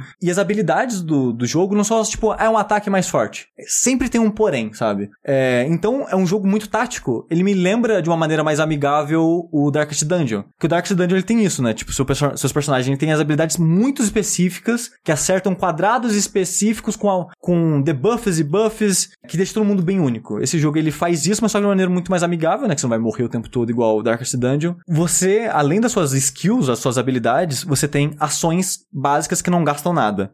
E você, nessas ações, não tem só ataque. Tipo, ah, dei um soco no inimigo. É, o guerreiro, por exemplo, tem o que ele bate, tem a ação defensiva que ele é o parry, que nesse turno ele não vai atacar, mas se alguém atacar nele enquanto ele estiver nesse estado, ele vai tomar menos dano e o próximo ataque dele vai ser mais forte. E ele tem uma terceira ação, que é um ataque mais fraco, mas dá dano de sangramento pro inimigo, e esse overcharge é de 20. É, Esse ataque é mais fraco, mas ele vai possibilitar você usar habilidades mais fortes em breve, Uhum, sabe? uhum. Então, sempre tem um balanceamento é, nessas ações. E mesmo as habilidades que gastam mana, elas não são mega fortes. Elas sempre tem um porém nelas. Tipo, ah, essa habilidade não é tão forte, mas quanto mais overcharge você tem, mais forte ela vai ficando. Então, se você esperar, ela é forte pra caralho. O robô, né, que é o, o seu healer, ele tem cura que, tipo, ó, essa cura ela gasta pouca mana, mas ela cura pouco de cara, mas durante três turnos ela vai te curando mais. Então, ela, a longo prazo, é até mais eficiente que a sua cura que gasta bastante mana, só que ela leva um tempo. Então, ele tem, é muito bem balanceado, é bem interessante. O combate eu tô achando bem tático. É, a protagonista tem uma habilidade que é Taunt. Então, durante os próximos três ataques de todos os inimigos vão ser diretamente nela, só que ela ganha mais defesa. Como ela tem mais vida e mais de- defesa de todo mundo, Você tanca. é, exatamente, ela vira o tanker. Todos os equipamentos que eu achei até agora, que até os equipamentos não são necessariamente o próximo que você pegar vai ser melhor que você tá, ele vai ser só balanceado de maneira diferente. Tipo, ah, essa roupa dela dá um monte de defesa, mas diminui o ataque. Hum. Aí a outra vai, tipo, aumentar o ataque, mas não vai ser tanta defesa assim, sabe? Ok. Então ela, eu esqueço, ela não vai causar dano nenhum. Ela vai estar aqui pra tomar dano pra caralho enquanto o Tancar robô. a galera. Exato, e o robô cura um pouco enquanto o guerreiro vai matando todo mundo. E é por isso que, tipo, nossa, mas o guerreiro ser mais forte que todo mundo não é ruim? Não, porque os outros dois estão meio que lidando com a situação e o guerreiro tá matando todo mundo, Sim. sabe? Uhum, uhum. Então é um balanceamento que eu tô achando divertido. O jogo ele pode ficar fácil se você pegou level, né? Como to- todo RPG. Mas tem um esquema de dificuldade nas dungeons que pode fazer elas serem interessantes ainda. Então, por mais que o jogo ele não tenha história que esteja me cativando tanto assim, eu tô achando divertido explorar o mundo e batalhar, porque eu tô achando o combate divertido. Ele tem umas caçadas, né? Que são os monstros mais fortes. Que, cara, tem um que eu tô level abaixo dele, mas ele é muito difícil. Ele deve ter, tipo, alguma tática que eu não tô encontrando pra enfrentar ele. Infelizmente, eu não posso falar tanto assim do jogo, que eu joguei pouco, né, pra um, pra um RPG. Mas eu tô achando bem divertido. Ele tá 56 reais no Steam, 120 na PSN, ou 30 dólares, se você usar a PSN americana, e 60 na Live. E vai sair pro Switch, acho que mês que vem, em breve. Tá, rapaz. Em breve ele tá saindo pro Ah, Switch. Aí agora, dá aquela reconsiderada, Você Caim. falou a frase maravilhosa da minha vida. Assim, o triste é que, tipo, eu tô achando ele divertido, mas tem tanta coisa saindo agora que provavelmente eu não vou voltar pra ele e terminar, sabe? Ah. E se eu for pegar um RPG gigante pra terminar, cara, tem Divinity Original Sin 2 aí que Sim. tá recebendo 100 em tudo, sabe? Tá, eu preciso recebeu demais um começar. 15 no GameSpot. Então fica a indicação que é, é batuta. Batuta. Agora é hora de estragar a vida de muita gente, tomar porrada de muita gente. Dessa vez não vai ser o chato. Mentira, eu vou ser daqui a pouco. Mas, gente, o negócio é o seguinte. Eu tô jogando Middle Earth Shadow of War, né? Aquele... Vamos ah, lembrar de novo, só, só rapidinho, porque às vezes passa o tempo, a gente, a gente esquece do quão ruim é esse nome. ah, é muito ruim. Vamos só cara. lembrar aqui. A gente, a gente acostumou, mas Exato. ainda é ruim. 10 segundos de apreciação do quão ruim é esse jogo, pelo amor, o quão ruim é o nome desse jogo, por favor. Porque é muito ruim, cara. Vai se fuder. Shadow of War, cara. Muito ruim. O Pior que, de tudo é que em, em português fica ma- mais, legalzinho, assim. Eu acho mais sonoro Sombras da Guerra. Não significa nada, mas. Não significa nada, Eu, mas... eu acho que, eu acho que fica menos genérico porque a gente tem menos coisas que usou É. esse, esse tipo de nomenclatura, assim. Exato. Mas então, aquele joguinho bonito,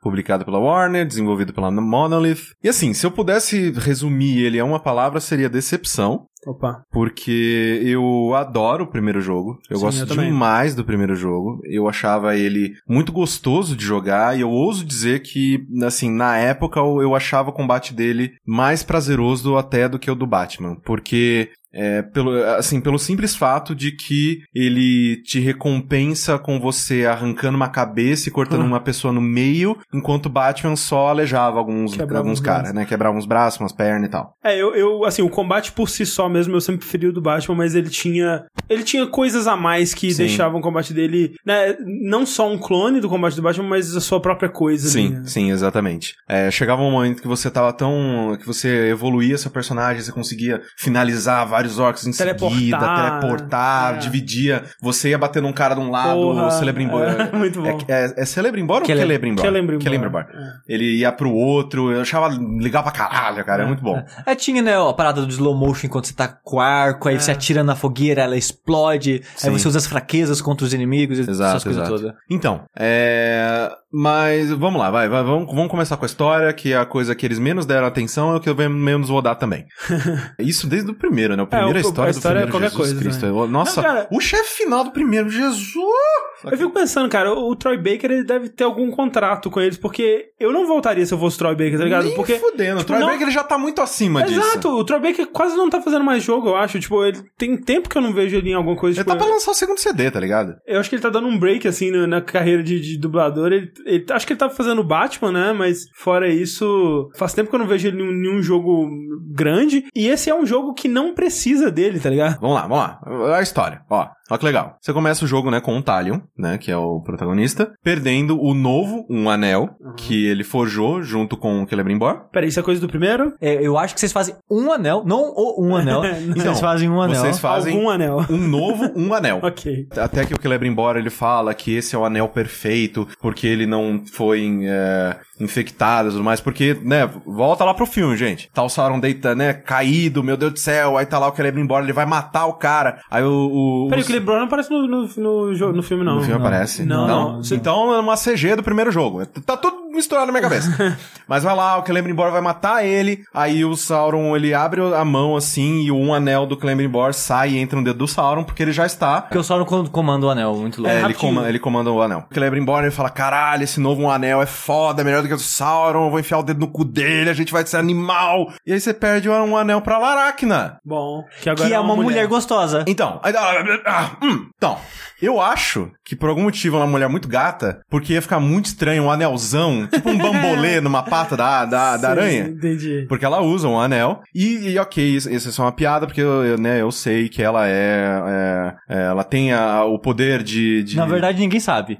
Então, ela tem a habilidade de mudar de forma, como a um Goliath que. Só que ela blá, blá, nunca fez isso no livro, os livros nunca citaram isso. Aí perguntaram na entrevista pro cara, por que, que vocês estão fazendo uma mulher? Ah, porque a gente achou que faz sentido. Não, é porque ela é descendente da Ungoliant, blá blá blá. É. Ok, ok. tá. Assim, extrapolaram foda, mas né? Extrapolaram pra caralho, porque eles, eles queriam que. Porque ia ser muito esquisito todas as interações que você tem com a Laracna se fosse uma aranhona, cara. Porque ela chega assim, ela vai, ela sussurra no ouvido do Talion e tal. Imagina uma aranha, uma aranha do tamanho de um ônibus vindo fazer no seu ouvido. Cara, ia ser aterrorizante. Ah, o exatamente. Talion nunca ia chegar perto dela. É. E ele confia pra caralho na Laracna ao invés de confiar na do Celebrimbor, que é um pau no cu, é um pau no cu, mas pelo amor de Deus, é Celebrimbor, caralho. Blá. E, bom, você você perde o novo um anel e aí você começa a depender da Laracna pra ter visões do futuro e defender a Minas Morgul. Mas, até agora, eu tô achando a história bem qualquer coisa, né, porque eles também...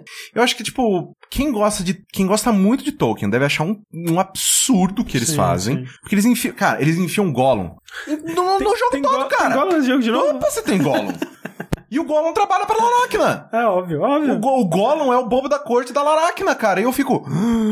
Cara, sabe o que é bizarro? Tipo, em, em teoria, então, isso se passa. Porque o Gollum ele não é uma criatura super anciã, né? Não. Não. Tipo, isso, Eu isso- acho que não. Os eventos desse jogo são contemporâneos, mais ou menos, aos do filme, sabe? Do, do, Eu do não sei. Senhor dos Anéis, talvez, talvez o Gollum, depois que o anel consumiu ele, ele ficou mais. Ele pode apodrecer por mais tempo, viver por mais. Não, Não, sei. sim, sim, é o Gollum ele É, vive não, mais por causa do anel. É, também, ele vive mais por causa do, do anel, ele porque vive, o sim. Bilbo também vive mais por causa do Sim, anel. sim, sim, sim. É, assim, é, eu só queria também ressaltar aqui que toda vez que a gente referencia a obra original, a gente tá falando do filme, né, gente? Sim. Porque todo mundo sabe que depois fizeram um livro aí baseado no filme, mas Exato. ninguém leu o livro, né, gente? Então. Pelo amor de Deus. 1200 páginas, nossa senhora. Eu li o livro, inclusive. Eu, nossa, eu fiquei. Na hora da Laracna do livro, tava tá pulando assim, meu Deus do céu, Frodo morreu? O que que aconteceu? Esse? Não. É. Anyway, aí o, o que eu mais tenho de, de reclamação com ele é o seguinte: eu estou achando a jogabilidade dele muito estranha. Muito Hum. esquisita. Porque é, eu não sei se o que mudou fui eu ou se foi o jogo. Porque eu acho o primeiro ótimo, não voltei a ele depois. É, talvez fosse umas. Mas eu estou desgostando muito desse. Porque você. Parece que tudo parece um jogo feito pela Midway. Entende o que eu quero dizer? Tipo, um jogo de tiro da Midway. Lembra daquele, sei lá, tipo um... Qual o que que a Midway lançava? Tipo, a- o Psyops. Psyops, ok. Psyops era legal. Era ótimo. Mas, não é aquele jogo que tem aquele, aquele, aquele, aquele refinamento. Aham. De vez em quando, nesse jogo, você aperta um botão pra pular, ele não pula. E você aperta pra descer, ele não desce. E aí você aperta pra pular, ele rola. E aí você aperta pra rolar, ele pula. E aí você tá na, na borda de um, de um lugar, você, não, eu quero descer, filha da puta! E aí ele, ele se pendura. Aí você fala, não, dessa vez eu não quero descer direto. Eu quero me pendurar. E ele desce. tipo, tá me dando nos nervos, assim, porque eu falo, cara, eu que devo ser um retardado, eu que tô apertando os botões errados. Assim, o que eu me lembro do controle dele é que ele era tipo um Assassin's Creed, só que com os botões em lugares diferentes, assim, É. tipo...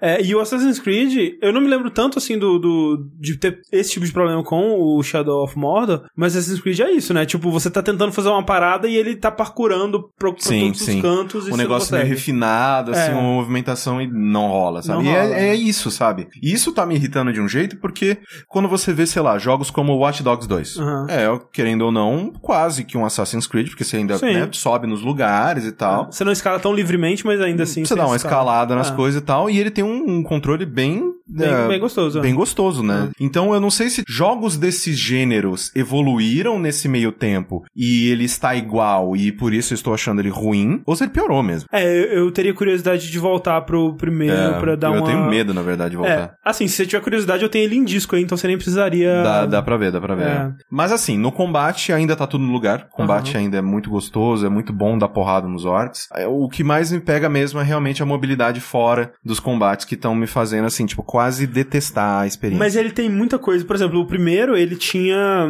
Ele tinha um mundo meio vazio, né? Você não Sim, tinha muito o que fazer sim. no mundo, era ir de um campo de orc pro próximo e, e enfrentando seus nemes. Ele tem mais coisa pra fazer ou não? Não. Vamos lá, vai. Pra não ser injusto com o jogo. É perceptível de uma maneira super fácil que ele é mais ambicioso do que o primeiro Aham. jogo. Ah, isso é. Ele tem muito mais conteúdo, ele tem muito mais coisas. Só que, pelo fato dele ser tão macro, as coisas que eram importantes no primeiro, que eram micro, que eram as micro histórias, de tipo, eu encontrei um general e ele me derrotou, agora ele é meu Nemesis, e isso é importante, eu odeio esse cara, eu sei o nome dele, isso é fraqueza dele de core, já tentei enfrentar ele duas vezes, não consegui, meu Deus, tá foda, ele, ele, ele subiu de nível, né? Isso é meio bosta agora, porque eu não tive dificuldade em nenhum orc general. Hum. Antigamente era uma coisa grandiosa. Era um momento, tava- quando o cara te avistava, vinha a câmera e fudeu. Não, então, exatamente. Agora, toda esquina vem um cara, uma câmera e, e é isso. Ele fala, você, o seu fedido, vou dar porrada em você. Eu nem presto atenção mais em quem é quem. Eu não pego, tipo, tem tanto general, tanto orc especial, entre aspas, espalhado pelo mundo, que eu não presto mais atenção em nenhum deles. E isso me deixa muito triste, porque, tipo, no primeiro, você matava um orc, né, um, sei lá, um capitão, alguma coisa assim, a vaga dele ficava vazia por um tempo, Ah, ah. depois subia alguém pro lugar dele e subia alguém pro lugar do que subiu. Tipo, era um negócio que você via acontecendo e você falava, caralho, ok, Às legal. vezes você até participava, você podia participar Exato, do sim. processo, né? Você empurrava um seu ali É. e tal. Nesse, eu não sei se é porque eu ainda tô muito no começo do jogo, se eu estou loucão, porque eu falei, cara, a parte mais legal do jogo era né, matar esses orcs especiais, eu vou matar todos. Tá uma rotação absurda. Hum. Tipo, matei um, passa, sei lá, meia hora de jogo, já tem outro lá. E eu fico, cara, isso tá esquisito, porque as coisas que eu mais, mais achava legais no primeiro, eles estão meio que destruindo. É porque agora você tem que ter exércitos. Então, e, e, assim, isso é. Isso pra mim é a coisa que tá me mantendo jogando. Por quê? Eu não joguei tanto dele assim. Eu devo ter jogado umas 5, 6 horas. O jogo é de 40, 50 horas. Então, assim, até agora, né? Coloca ali a sua pitadinha de sal, na minha opinião. Mas eu estou muito no início, ainda não vi o que é a, a coisa principal do jogo, que é você ter o seu exército Uhum. e, né, aquele, aquele clash entre forças que você precisa preparar o seu orcs contra os orcs do inimigo. E eu ainda não tive isso. Por mais que eu já tenho dinheirinho lá pra abrir minhas caixas e ganhar orc, eu não tenho nem opção de enfiar eles em algum lugar. Não- Eu tô, tô com todos eles acumulados na minha bunda, por enquanto. Porque eu não tenho onde colocar aqueles orcs que eu ganhei. Uma coisa que eu acho esquisita nele também é que ele tem mecânicas em cima de mecânicas em cima de mecânicas. Ele é muito complexo. Só que muitas são desnecessárias. Muitos, muitas são só pra ter uma aba a mais que tem uma porcentagem que vai sendo completada. Tem um mapa aberto, tem coisinhas pra você pegar, aí tem memórias que você tem, aí tem um- umas missõezinhas que você joga com o Celebrimbor, que são memórias da guerra, alguma coisa assim, aí você vai e com ele num lugar específico. Que nem Assassin's Creed tem um monte de coisa no cenário. Só que nenhuma delas adiciona muita coisa, é só colecionável. E uma coisa que eu acho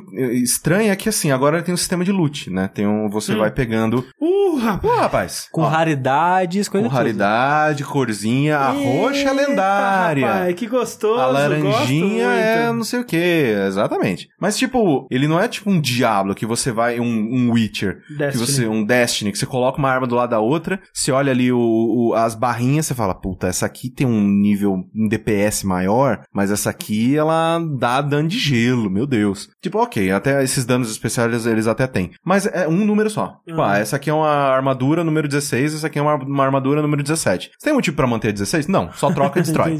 E é isso, tipo, cara, se você queria que eu usasse roupinhas diferentes, me dá um lugar pra trocar de roupinha. Não precisa me falar, não, agora tem loot. Cara, não serve pra nada. Só é só um número maior que podia ser quando você sobe de nível, aquilo sobe também, sabe? É meio que é desnecessário e eles, eles tentam colocar também quests para o loot. Então, o lendário ele só vai ser lendário mesmo se você matar três orcs generais no- com flecha de fogo. E aí destrava a lendariadeza do loot. É, cara, Ah. é, é triste ver que, pelo que você tá falando, eu ainda não joguei, né? Eu quero ainda é, ter a minha própria opinião, mas tudo que eu comentei sobre esse jogo, à medida que ele foi sendo anunciado, foi sendo mostrado, e quando a gente jogou um pouquinho dele no evento da Warner, antes do lançamento, tudo que eu temia sobre ele meio que tá se confirmando, que, tipo, ele parece ser uma sequência do- no pior sentido possível, que é você pegar o primeiro jogo e só expandir tudo Sim. que ele tinha. Faz mais disso. É, mais. Tudo, tudo que o primeiro tinha faz maior, faz é, em maior quantidade. Meio que, sei lá, um Uncharted, né? Do primeiro pro segundo. Ele é mais grandioso, é sim, sim, mas grande, na minha opinião, as coisas que mais fazem diferentes, diferença é o refinamento do jogo. Sim. Tipo, é um jogo melhor. No Shadow of War, é um jogo maior. É, ou então você Ponto. vê assim, sei lá, o Uncharted do 4 pro- em relação ao 3, tipo, ok, faz sentido ter uma sequência do Uncharted aqui agora, porque agora eles podem usar o poder da nova geração pra fazer cenários mais abertos e mexer mais com o stealth e, e esse tipo de coisa. Então, tipo, são ideias novas ou, ou, né, iterações dentro do que você já conhecia e não só pegando o que você já conhecia e Sim. ampliando, né? Não dizendo que o Shadow of War não, não faça isso também, porque ele tem aquele sistema lá das fortalezas e tal, que Sim. são coisas novas, né? Então, isso é o que eu mais estou curioso até agora. Porque Você não mexeu com isso ainda. Não, não tô nem. Aham. Não tenho ideia de quando isso vai aparecer. Esse, tipo, eu não sei se isso vai ser frequente, mas os caras podem tomar a Fortaleza de volta, né? Sim. E, cara, na primeira que tomarem de volta, eu já quero desligar o jogo, cara. Não, mas inclusive falaram assim que. É muito bizarro, porque hoje eu passei o dia lendo o review dos outros pra ver se eu não era maluco. E cara, assim, tem muitos sites que eles deram seus 9, seus 10. Aham. E eu queria o jogo deles, assim. Tipo, não, Warner, manda pra cá a versão que você mandou pra eles. Porque eu, eu, eu olho esse jogo eu, eu falo, cara, não é possível que alguém achou isso uma experiência perfeita. Que achou isso uma experiência, tipo, absurda a ponto de falar, não, é 10, melhor do jo- jogo do ano, os carambas. Talvez eu ainda não cheguei num ponto em que o jogo clicou comigo. É, talvez chegue uma hora que a mecânica vai clicar, né? Mas... Porque até agora tá uma experiência de medíocre pra baixo. Uhum. Outra coisa, o jogo tá feio, né, Ele cara? é muito feio, caraca. Eu imagino a, a, a face de Troy Baker, depois de, sei lá, de ter a cara dele perfeita num Call of Duty, ter que trabalhar com um Talion, que, sem zoeira, o queixo do Talion é do tamanho da minha coxa, assim, tipo, Talion é o personagem mais feio que eu já vi em muito tempo, cara. A Laracna tá linda, porque, né, pra fazer mulher, os caras são, né, aparentemente são muito bons. Mas, tipo, eu olho pra ele e, me- e parece que eu tô vendo Shadow of Mordor. Uhum. Sabe esse negócio, tipo, não, na minha memória o Shadow of Mordor era isso aqui. Era exatamente assim, ele não evoluiu graficamente. Provavelmente tá um pouco melhor, mas eu acho que isso é limitação, porque eles queriam fazer algo, batalhas de enormes. Com trocentas pessoas e tal. É, e tem que lembrar também que o Shadow of Mordor, ele era, foi um dos primeiros jogos dessa geração Sim. e ele que, né, jogos de começo de geração tem cara do, de um jogo da geração passada um pouquinho mais brilhante. E assim. ele tinha a versão É. pra PlayStation 3, É, Xbox 360. E você jogar um jogo AAA especificamente, né? Porque indie a gente é mais aberto a mais variações, né? Mas quando você tá jogando um jogo que se propõe ser o melhor que a indústria pode fazer em 2017 e ele lembra um jogo de 2014, é, é que você fica um pouco Meio decepcionado. é. Sim. Mas, assim, cara, é, é muito estranho, assim. Eu não sei o que aconteceu ali. Acho que a coisa que mais me, me decepciona, na verdade, é o Nemesis System. Hum. Porque eu lembro que isso no primeiro era um big deal, assim. Tipo, chegava um general, você, cara, corre. Se você não tá no nível dele, corre, que ele vai te destruir. Nesse eu já peguei general que tá, sei lá, tipo, 10 níveis acima do meu. Dois, do, dois tapas na cara, o cara morreu. Entendi. E eu falo, meu, ca- Dá aquela sensação de que se fosse algo a ser decidido pela Monolith, eles não fariam uma sequência. eu acho que sim, assim. E, e isso que me deixa muito triste, porque. Cara, tem até loot box no jogo, né? Não, e tem um esquema de loot box. Ah, era isso que eu tava falando antes. Que eu, eu passei né, o dia lendo reviews e análise e tudo mais. E essa é uma questão que todos os textos trazem. Que é, no final do jogo, se você quiser ver o true ending, ou você gasta dinheiro, ou Eita. você vai grindar. Porque chega um momento em que você tem que cuidar de, acho que cinco ou três fortalezas específicas. E você precisa de bons soldados para todas elas. Senão o inimigo pega de volta. E você precisa conquistar e defender elas por um período X de tempo.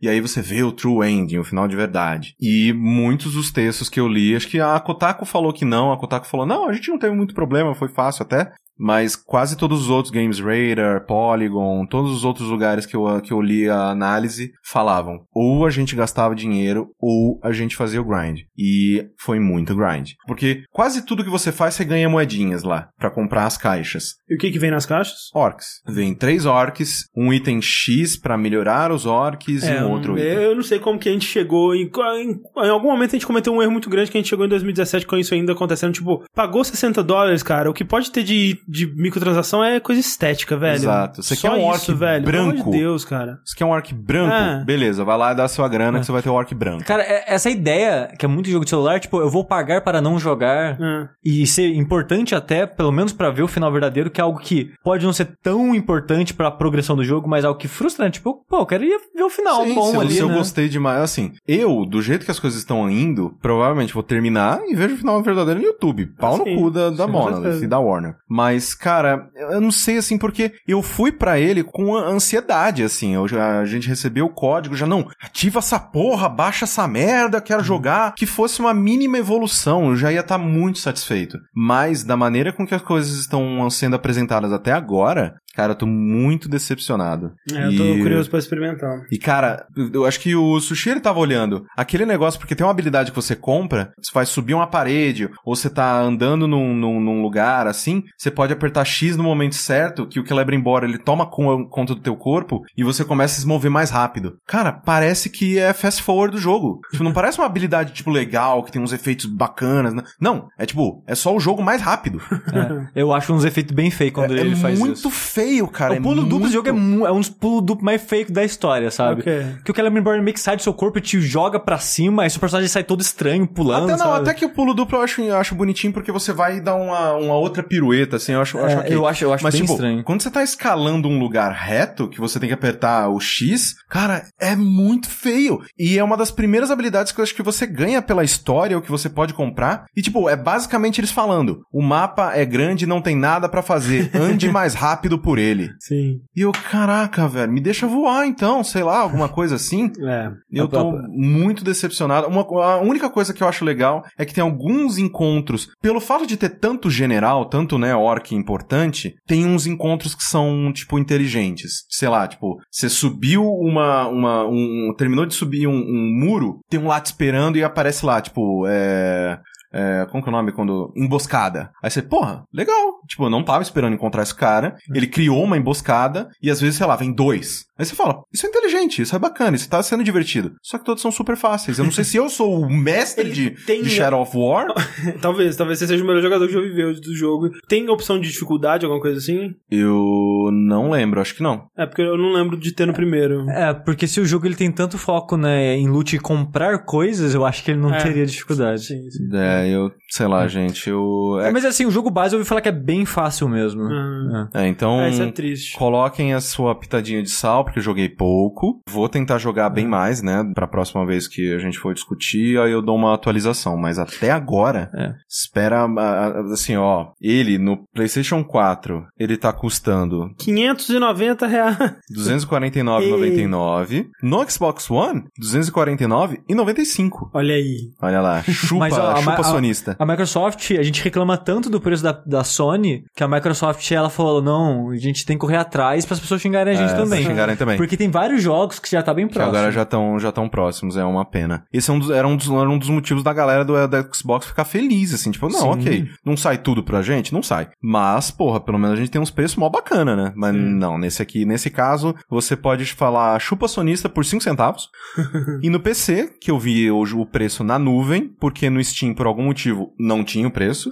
É, eu acredito que acabou a pré-venda, né? Como o jogo lança. Nós estamos gravando na segunda-feira, o jogo lança amanhã, né? Na terça-feira, dia 10. É, então, acho que o Steam ele tira o preço, né? até É, se o jogo não tá em pré-venda, ele normalmente não tem o preço. É, não aparece mais. No PC, ele tá R$ 149,99. Olha aí. Top. Então, é isso. Shadow of War. Sushi, estamos reclamando que Shadow of War é muito fácil. Tem algum jogo mais difícil aí pra nós hoje? Eu tenho, André, a vida. Eita, essa é difícil mesmo. Além da vida, um jogo que eu tenho pra gente é Cuphead! Opa, que alegria. Uh, melhor jogo já feito, André! Caralho! Yeah! Encerra o programa agora. É, assim, eu estou assustado, eu estou assustadíssimo até com a recepção desse jogo. Aham. Porque as pessoas estão gostando tanto de Cuphead que já tem gente, tipo, tatuando o jogo e tem. Cara, a cada Meme. cinco tweets é uma fanart do Já, jogo. tem, já tem meme, já tem meme. E, já- e caralho, tá Ó, assustador, eu cara. vou dizer uma parada aqui pra você assistir.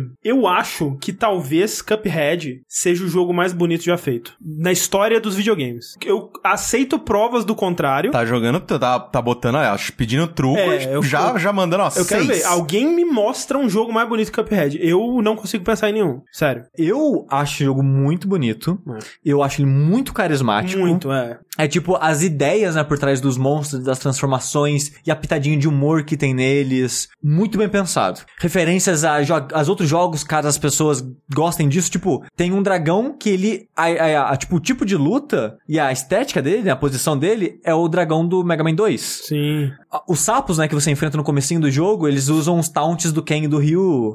então tem várias referencinhas aos outros jogos em detalhes assim. Vai dizer tudo animado à mão no papel. É, assim, a da mão, puta. mesmo se fosse digital, seria na mão, mas o negócio é que eles fazem no papel o negócio, É. sabe? Tem um excelente vídeo do Nautilus, né, que eles fizeram meio que uma quebra, assim, ó, o jogo tem tantos monstros, os chefes e tal, e cada um tem tantos frames, então o jogo teve, tipo, 500 trilhões de desenhos feitos, Uhum. né? Por isso que ele levou, sabe, 4 anos pra ser feito. Dito todos esses elogios à parte estética e artística do jogo, eu não acho ele tão divertido assim de jogar. É. Você, É. Já, você já tava meio assim com o jogo antes dele lançar, né? Sim, ele é melhor do que eu achava. Uhum. Eu confesso que eu me diverti, gostei dele mais do que eu achei que eu iria. Eu achava ruim ele ser um boss rush, e muita gente achou também, né? Tanto que depois eles colocaram é, seis fases no jogo. O jogo tem três mundos, duas fases em cada mundo. E são de longe as piores coisas do jogo todo. É, do que eu. A gente jogou o primeiro mundo em co-op no Jogability, foi tudo que eu joguei do jogo. E Dá pra perceber que aquilo foi feito posteriormente Sem contra a dúvida. vontade deles. É, né? não, não funciona bem, não é muito É, legal. porque assim, né? o- há lugares, eu não tenho certeza, eu teria que pesquisar mais sobre isso, mas eu já vi gente falando, né? Respondendo a gente. Que a gente já falou do jogo alguns vértices, né? Em trailers Ah. e coisas. E eu lembro que em algum momento alguém respondeu: Não, os caras já comentaram que eles queriam fazer isso desde o começo, só que pra, né, produzir algo pra mostrar em eventos, eles pro produziam os chefes primeiro, que são as Ah. coisas mais interessantes e tal. Não sei até que ponto isso é verdade, mas a verdade, agora que o jogo saiu, é que as fases não são muito boas. O jogo ele se identifica como um, um run and gun, né? Que eles falam. Que é basicamente Contra- um. É, é, Metal Slug. Contra Metal Slug, aquele é, Gunstar Hero Hum. e alguns outros jogos, né? Eles é, seguem essa linha. Que é tipo, você vai andando e vai atirando. Que Metal Slug, na época do PlayStation 1, que foi onde eu joguei, eu gostava muito do X. Eu joguei bastante dele. Ele tinha uns modos de missão que você ganhava ranking do exército. Aí aparecendo uns desafios mais difíceis pra você. para ficar cada vez mais difícil, né? Você subir de ranking. Ele, como ele era um jogo pequeno, né? sei lá, de seis fases. E depois de um tempo elas ficam repetitivas. Eu achava divertidinho fazer aquilo. E na época eu joguei bastante. Bastante. Nossa, Metal Slug é um daqueles exemplos de jogos que na época eu falava, pô, legal, né? Vamos alugar. Hoje eu olho e eu acho ele detestável. Meu Jesus! E vou chegar nesse ponto que, na época, a arte dele era maravilhosa. Não, era, era de outro planeta, cara. Assim como a gente acha hoje a arte Sim, sim, de é, Cuphead. do, de Cuphead. Eu amava olhar a, a lista de concept art dos Metal Slugs de PlayStation 1, que, cara, era bonito demais o concept art. O humor deles eu achava excelente também.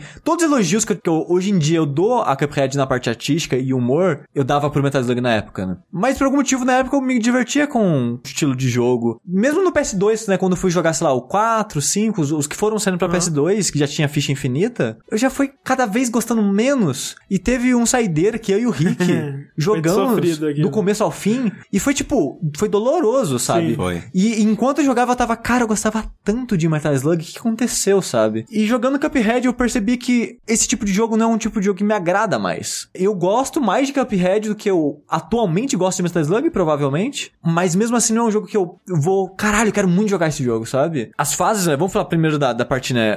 Da pior parte, né? Do Cuphead, que são as fases. A coisa que vai atrair você para as fases são as moedas, né? Que são seu recurso para comprar habilidades novas durante o jogo. E essas fases são o seguinte: você tem que chegar do ponto A ao ponto B. As fases não tem nenhum chefe. Elas podem ter até subchefes, né? Os inimigos mais fortes, assim, travando seu progresso, mas não tem nenhum chefe-chefe. E essa fase, ela tem alguns inimigos que são posicionados à mão, mas a maioria é aleatório, que vai aparecendo em levas de, de cima pra baixo, pros lados, pro outro, em ordens aleatórias e Sim, é. te e- cercando. E, infinitamente, né? Você mata um, vem o próximo. Exato, tipo um né? Ninja Gaiden da vida, assim. Exato. Então, é- essa ideia. Mas só que o Ninja Gaiden é mais. É, Não, é, eles- tu- é tudo cirurgicamente posicionado. Exato, né? eles voltam por causa que a tela anda e volta, né? É. Mais por limitação, imagino. Sim, é, no, no, no Cuphead, tipo, é meio que com o intuito de, cara, vai pra frente, Exato, se portanto, mova. É, run and gun, né? Tipo, não pode ficar parado e vai atirando pra matar os inimigos que estão na sua frente, né? Eu não acho as fases divertidas, eu não gosto da, da progressão delas, a plataforma delas, matar os inimigos. É, eu tive a sensação, tipo, eu joguei as duas do primeiro mundo, né? E foi meio que isso. Tipo, os inimigos normais, eles não são muito divertidos de matar. Eles não são inimigos muito interessantes de É. enfrentar. O jogo tem algo que o André criticou do pouco que ele jogou, é que o seu tiro, você só atira em oito direções, É. né? É tipo pra cima, é, não em oito no caso, né? Porque você não vai tirar na diagonal pra baixo, né? Mas você atira, tipo, pra esquerda, direita, pra cima e na diagonal de esquerda, direita, né? Essas cinco direções, né? Durante o chefe, isso não faz tanta diferença assim, porque o chefe são lutas mais é, metódicas, digamos assim. Você tem mais situações que você pode parar e mirar, mas nas fases não, não funciona muito bem você parar e mirar, que pra você, tipo, mirar em várias direções sem andar, você tem que segurar um botão específico e esse botão trava você no chão, né? É, e pra você atirar na diagonal andando, você tem que andar na diagonal, sabe? É. Tipo o quê? Metal Slug. Tipo Metal Especialmente Slug. quando você tá com o tanque, que é uma, era uma bosta de mirar. E eu acho que, cara, vocês estão fazendo referência a jogos antigos, ok, mas vamos deixar melhor de jogar? Tipo, sabe qual? Metroid do 3DS, que tem a mira 100% analógica. Alguém vai falar assim, não, mas eles estão tentando ser old school. Mas tem muita coisa do jogo que não é old school, sabe? Tipo, você tem um, um botão de esquiva, você evoluir seu personagem, você ter parry. Eles tentaram acrescentar no gênero. Eles tentaram trazer sua própria personalidade. Então, tipo, falar que estão se prendendo a, ah, é referência a esse aspecto não, não, não cai pra mim, sabe? E outra coisa, né, já falando disso de comandos, ele tem um dos piores mapeamentos de botão Porra, padrão, né? que eu vejo em muito tempo, sabe? É muito Porque ruim, cara. com o tempo as pessoas foram ficando, foram ficando boas, né, em aonde a gente coloca essa ação. E cara, é tão ruim que tipo, eu tive que mudar, o André teve que mudar, eu assisti um streaming do Mark Brown é, no YouTube, ele também teve que mudar. O Giant Bomb falando, eles tiveram que mudar. Felizmente, eles te dão a opção de mudar no, no, no Xbox e no PC, né? Que ele, ele só tem pros dois por enquanto. É, e eu não sei se vai ter pro outros, enfim. O, o lance é que ele. O padrão dele pro dash, né? Que ele tem um dashzinho que você usa bastante pra se esquivar de coisas e tudo mais. É no Y, Y, né? ou do Xbox, triângulo. ou tri- o que seria o triângulo do PlayStation. É, e, e o pulo no, no X, né? E, e, tipo, E cara. você tem que. É, X do PlayStation. X do PlayStation. É, é, e você tem que apertar os dois com rapidez. Você, então Ah. você tem que ter acesso meio que instantâneo aos dois botões, sabe? É. Então, tipo assim, é óbvio que o melhor lugar pra esse botão é no shoulder, cara. Sim. Óbvio. Mas não, eles colocam lá por algum motivo estranho. Mas, mas sabe? assim, felizmente dá pra mudar. então Sim, sim, um- é só uma decisão chatice estranhíssima. Muito estranho. É, eles jogaram. Eles, cara, eles devem ter jogado horas e horas desse jogo, como assim eles não pensaram em mudar esse botão, sabe? Mas calma, vocês- qual que é a configuração final que vocês usam? Eu coloco no RT ou R2. Tá, Pra- e vocês pra atiram desviar. com o Com o quadrado do quadrado. Aham. É. E eu colocaria ele no B? Porque que, se- no Mega tipo Man. o Mega Man. É. É, ah, eu- sim, eu acharia mais Eu aceitável. Eu- colocaria ele no B. a gente já jogou o Mega Man X4 pra gravar aquele dash. Eu reconfigurei o controle de Mega Man pro dash ficar no, no shoulder. E eu Acho- achei bem melhor, cara. É que a gente hoje em dia tá acostumado, É, eu, né? eu assim. não tô acostumado com dash and shoulder.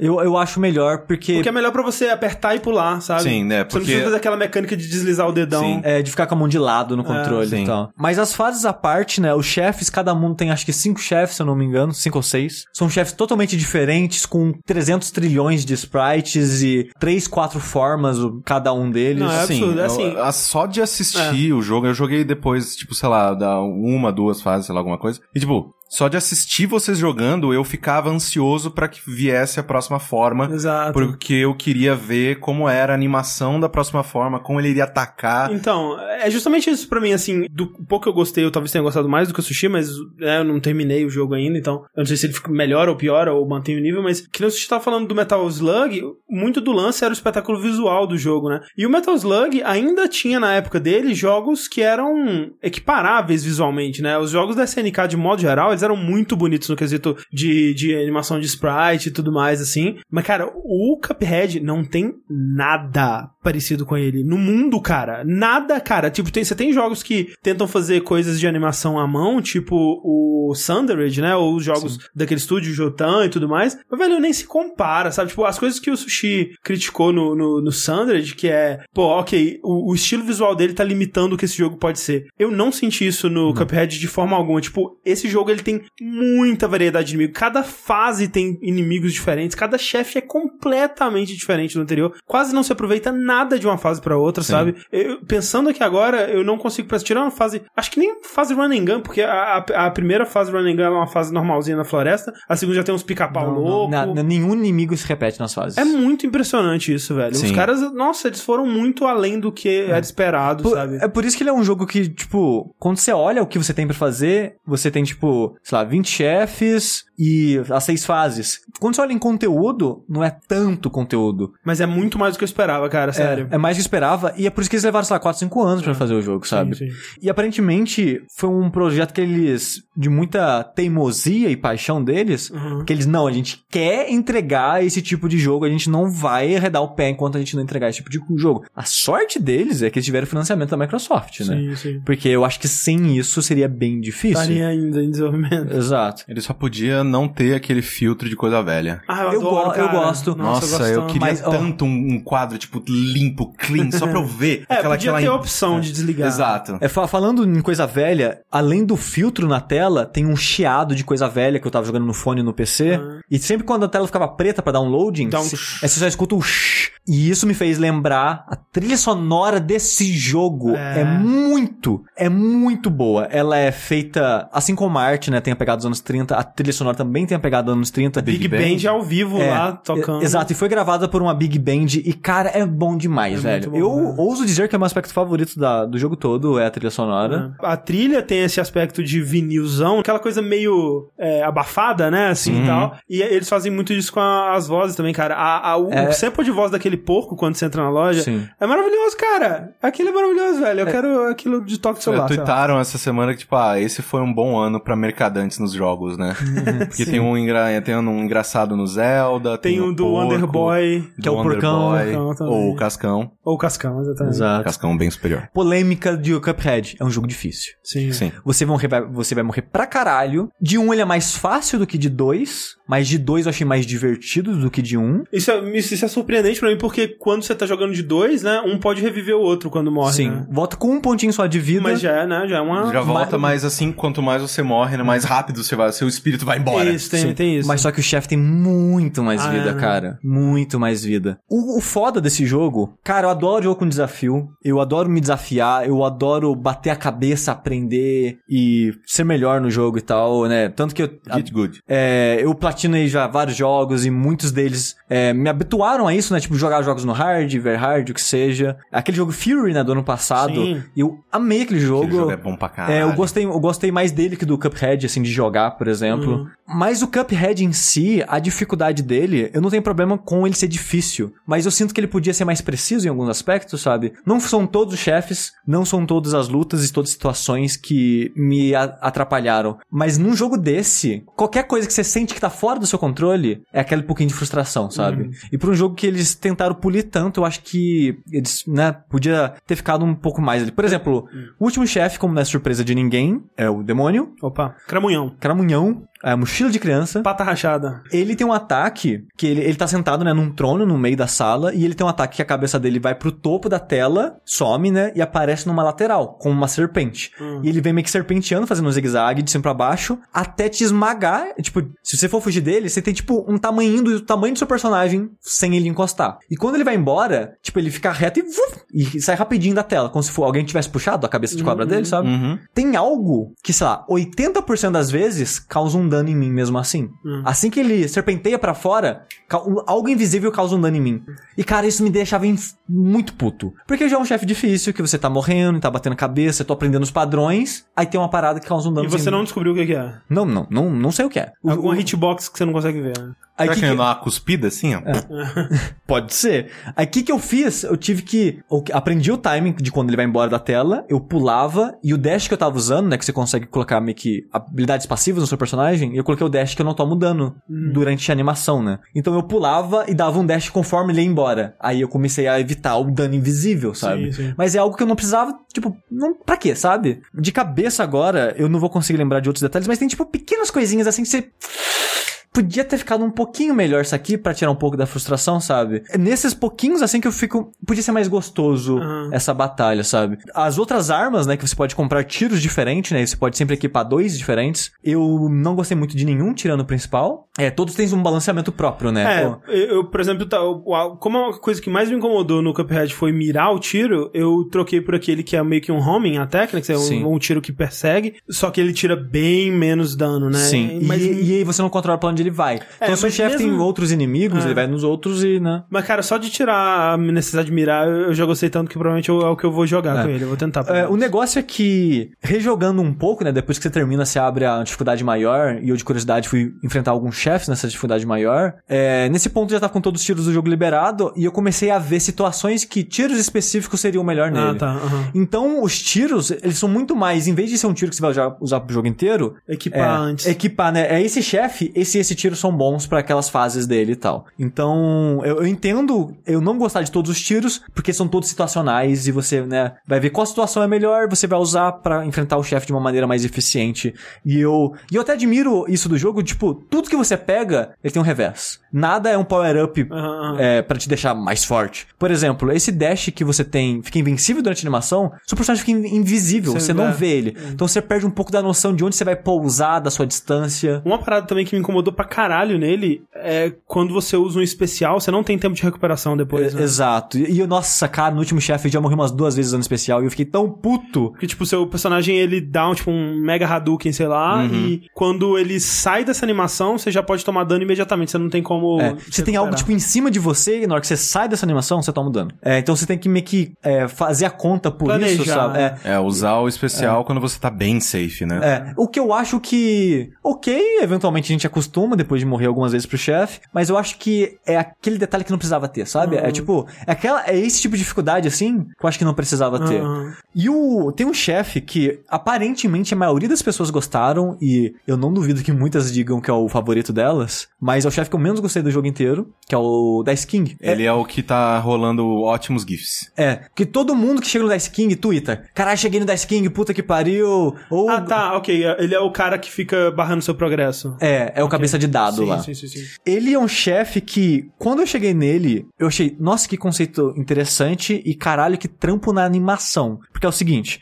começa a luta, ele faz um dado aparecer na sua frente. Um dado rosa. E tudo que é rosa no jogo você pode dar parry, né? sim. Esse parry é basicamente um pulo duplo, né? Você aperta o pulo assim que você encosta no negócio. O timing também eu não, não, Não, sei, cara. eu não gosto do parry, nada que obriga você a fazer parry e causa dano, eu gosto É, disso. o, o, o fio disso não, não é muito preciso, Exato. não é... É, é sei, tipo, cara. é só, só uma vírgula é, pra falar do Parry antes do Dice King. Pra você ser ranqueado no final das fases, você tem, tipo, tempo, é, vida sobrando, número de parry que você deu, número número de especial que você usou e coisas assim. Então, pra você fazer o rank máximo nas coisas, que é o A mais ou o S, quando você tá jogando no, no Very Hard, você tem que fazer tudo isso, é, tudo isso que a tabelinha pede. Então, você tem que dar parry em três coisas. Aí, pra você dar parry nisso, você tem que, assim que você for encostar naquilo, você aperta o pulo de novo. Aí, você dá meio, que- meio que um pulo duplo e você, né, mata o inimigo, tira o projétil, o que seja. Só que as coisas têm velocidades variadas, tamanhos de hitbox variados, então o time é muito chato de, É, é de chato acertar. porque você, pra você calcular o timing do parry, você tem que levar em consideração o timing e o arco do seu pulo também, sabe? Então, Sim. Nossa, quando vem algo de cima pra baixo e você tá indo de encontro, é impossível. Eu nunca consigo acertar é, um nessa. pa- pausar ali e calcular uma parábola, tá ligado? Que, tipo, é, é difícil, cara. Tipo, e eu acho que com certeza é algo que você vai pegando o jeito à medida que você vai jogando. Eu mesmo, depois do que a gente jogou, já tava um pouco mais acostumado. É quando ele vem de lado ou, ou de baixo é mais fácil, mas quando ele vem de cima é muito difícil. Sim, então, assim, é, eu acho que podia ser mais É. preciso também. E tem várias situações que eu dei o parry e tomei dano. Ah. Então tem um.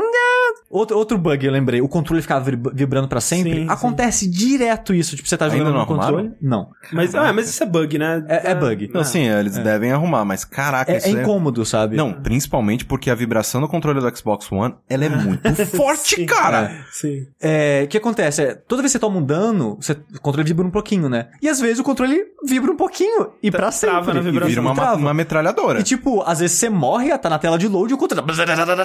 E, tipo, eventualmente ele vai cansar e vai parar, mas ele fica um bom tempo nisso e é incômodo jogar dessa maneira, sabe? O jogo tem vários pequenos bugzinhos assim, mas não, não patch eles arrumam essa porra. Mas sobre o Dice King. Ele faz esse dado que vai de 1 a 3 e na fase que você der o parry, você vai andar uma casa que no fundo da tela tem tipo um 10 casas. Na verdade é 9 casas numeradas e entre essas casas numeradas algumas tipo escrito safe e no final uma escrito é, para voltar tudo. Então é o seguinte, tem lá os números, 1, 2, 3, 4, 9. Tirei 2, a sua setinha vai parar no 2, você vai enfrentar um chefe no 2. Matou o chefinho, volta pra tela de dado. Um chefe repetido ou um novo? chefe? Novo. Ah. Cada número é um chefe único. Meu É Deus. sempre- O 1 é sempre um chefe, o 2 é sempre o mesmo, o 3 é sempre o mesmo. Ou seja, foram nove chefes nessa porra. É, eles são mais rápidos e menos fases do que um- os outros chefes. Tipo, ele só tem uma fase, na verdade, Ah. com vários ataques. E tem menos vida, então Mas é como se o Dice King tivesse nove fases, então, né? 10. Dez, Porque você tem enfrenta ele no depois, final. Exato, exato. Caralho, cara. Caralho! É tipo, tecnicamente, impressionante pra caralho. O conceito,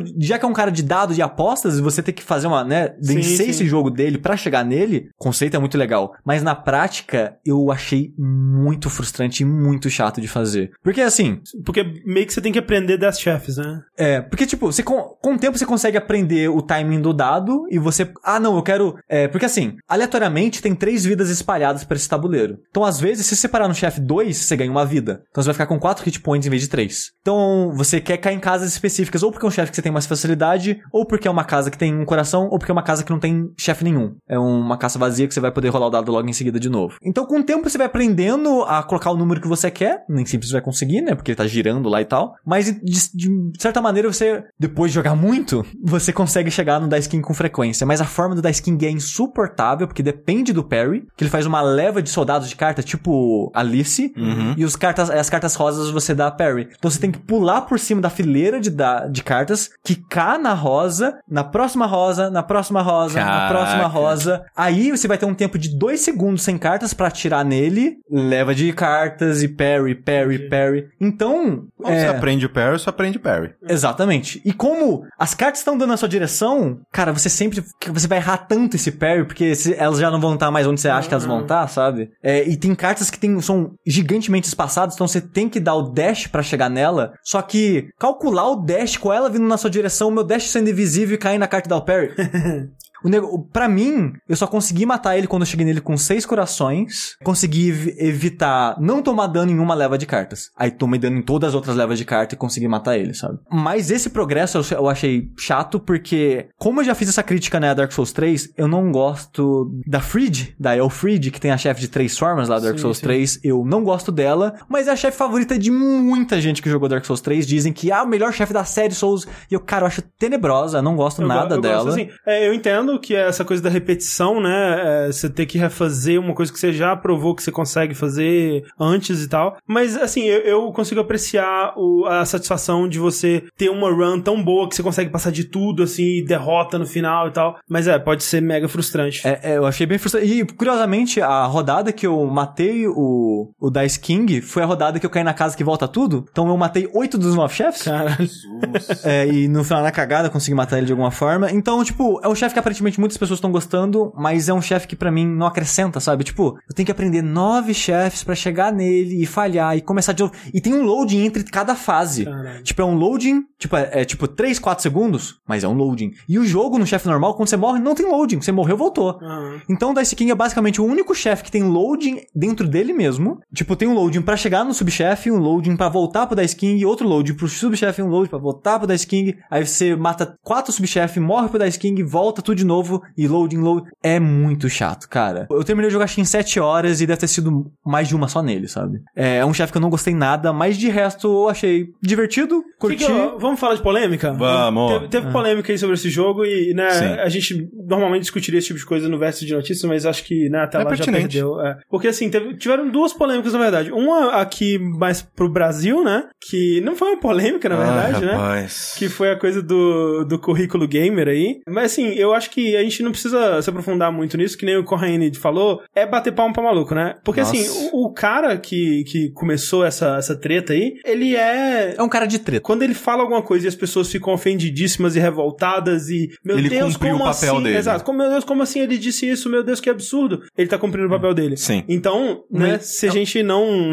não der a, a- audiência pra esse tipo de pessoa, eu acho que a gente tá fazendo melhor aqui, mas é, meio que foi colocado em, em discussão, é, de novo aquela, aquele papo de será que um, um jornalista que faz um review de um jogo, ele precisa terminar o jogo pra fazer o seu review? Será que o- a opinião de alguém que não terminou, ou a opinião de alguém que talvez não tenha um, um histórico de, de jogos terminados e jogos experienciados durante a vida que não seja tão grande assim, e não tô dizendo que esse é o caso da Bruna, né, que foi a, a, a Bruna Penilhas da IGN, mas foi, foi o que foi colocado em, em discussão através disso. Será que isso é relevante para o review? Assim, eu acho que uma gama de jogos é importante, assim como uma gama de filmes é importante para um crítico de cinema. Você precisa conhecer a mídia Aham. antes de falar sobre ela. Não dizendo que a pessoa precisa ser um gênio e se platinar e conhecer jogos, sabe? Ter experienciado a história da mídia, acompanhado um pouco, jogado um tanto, pra poder falar sobre isso. Senão, Não, tipo, isso é interessante pra qualquer pessoa que queira desenvolver qualquer tipo de conteúdo sobre qualquer coisa. Sim, Exato. ao mesmo tempo, se você me disser assim, ó, Cuphead é o primeiro jogo que eu joguei na minha vida, vi Eu, eu, review, vou querer quero. ver a sua opinião por isso. Por isso, Exato. Tipo, mais performance em,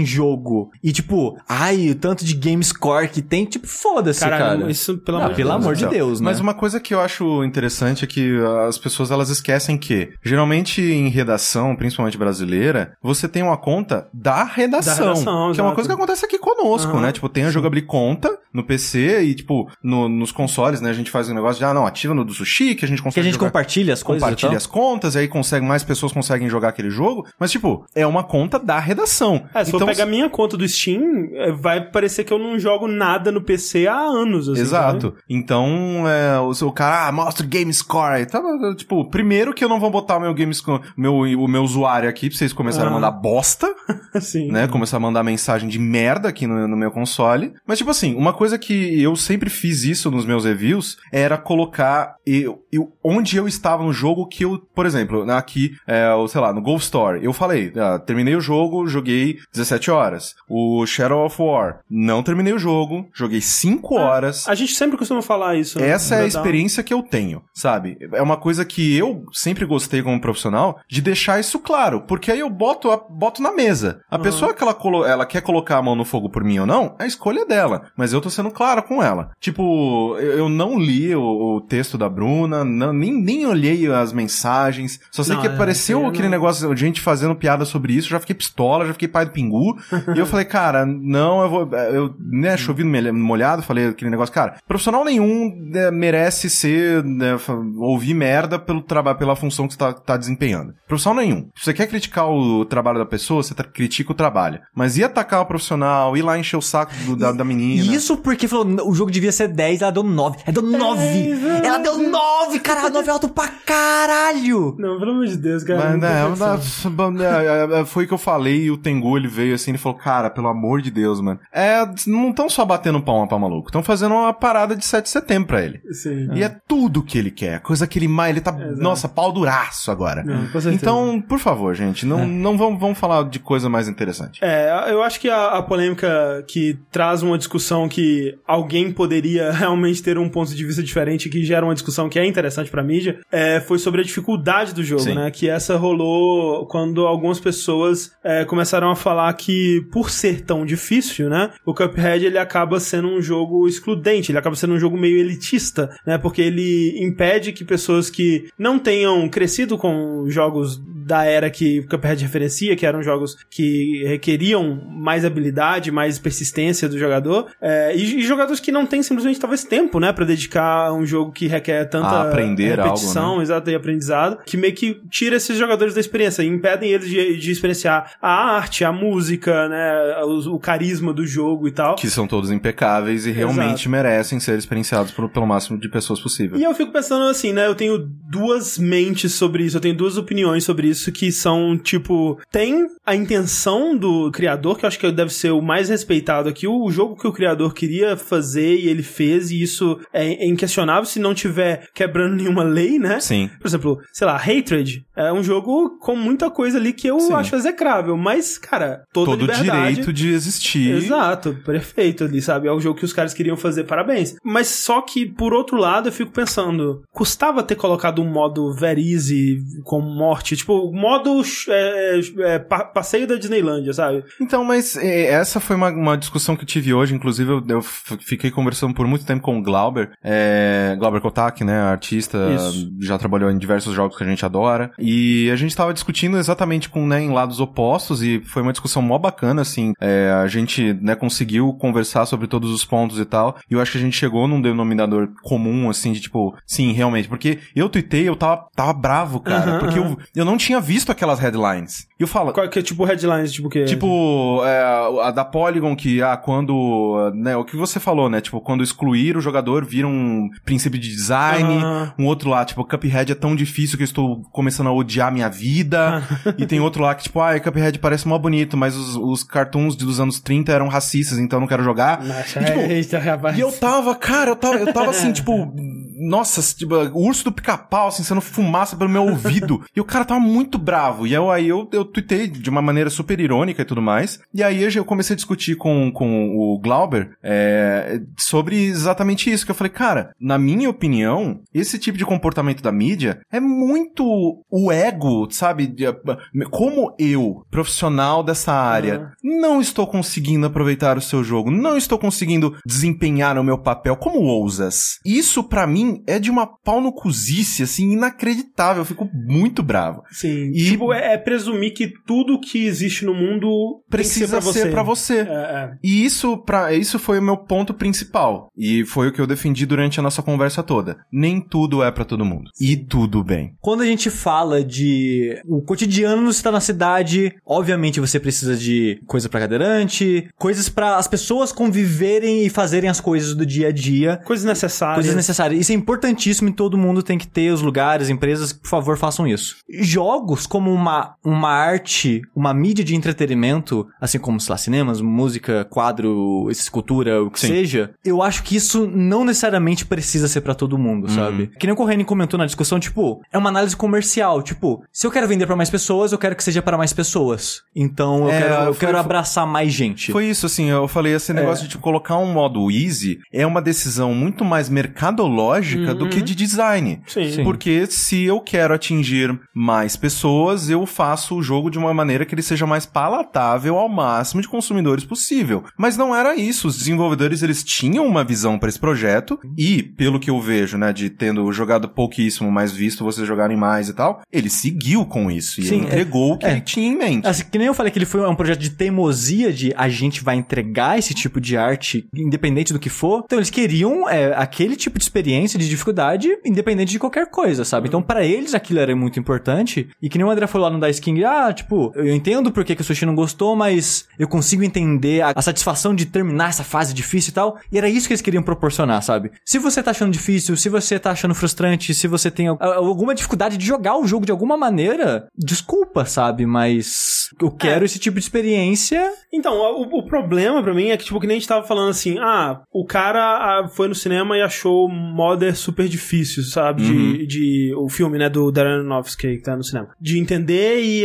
e porra, talvez eu gostaria que ah, o filme fosse mais fácil pra que eu pudesse entender o filme. Tipo, nesse caso, é, requeriria que alguém fosse lá e narrasse o filme por cima explicando as coisas melhor, ou que alguém reeditasse o filme. E é um trampo muito grande, é, enquanto que pra um jogo eu consigo ver é, você criando um modo, mesmo que fosse um cheat, sabe? Tipo, pra pessoa ativar se ela quisesse, aí desabilitava. Por exemplo, a gente falou recentemente sobre isso no Assassin's Creed Origins, né? Que ele tem um modo que é só de exploração, pra você explorar todo aquele conteúdo maravilhoso que o jogo criou, sem que você tenha que interagir com a parte onde ele requer que você seja um jogador e desafie, seja desafiado pelos enigmas e, e combates dele e tudo mais. E as duas coisas conseguem conviver no mesmo jogo sem uma tirar o valor da outra. Não, assim, eu, eu totalmente enxergo, sei lá, o pessoal de Cuphead colocando um modo lá que você ativa e você fica com vida infinita. Ou ou então, assim, sabe, um modo que tem uma lista e você pode jogar cada chefe isoladamente só pra você ver a, a arte deles e a animação e tudo mais, mas que aquilo não te dá progressão no jogo principal. Então, pra manter a visão deles, tipo, a gente quer que só quem se comprometer a, a- a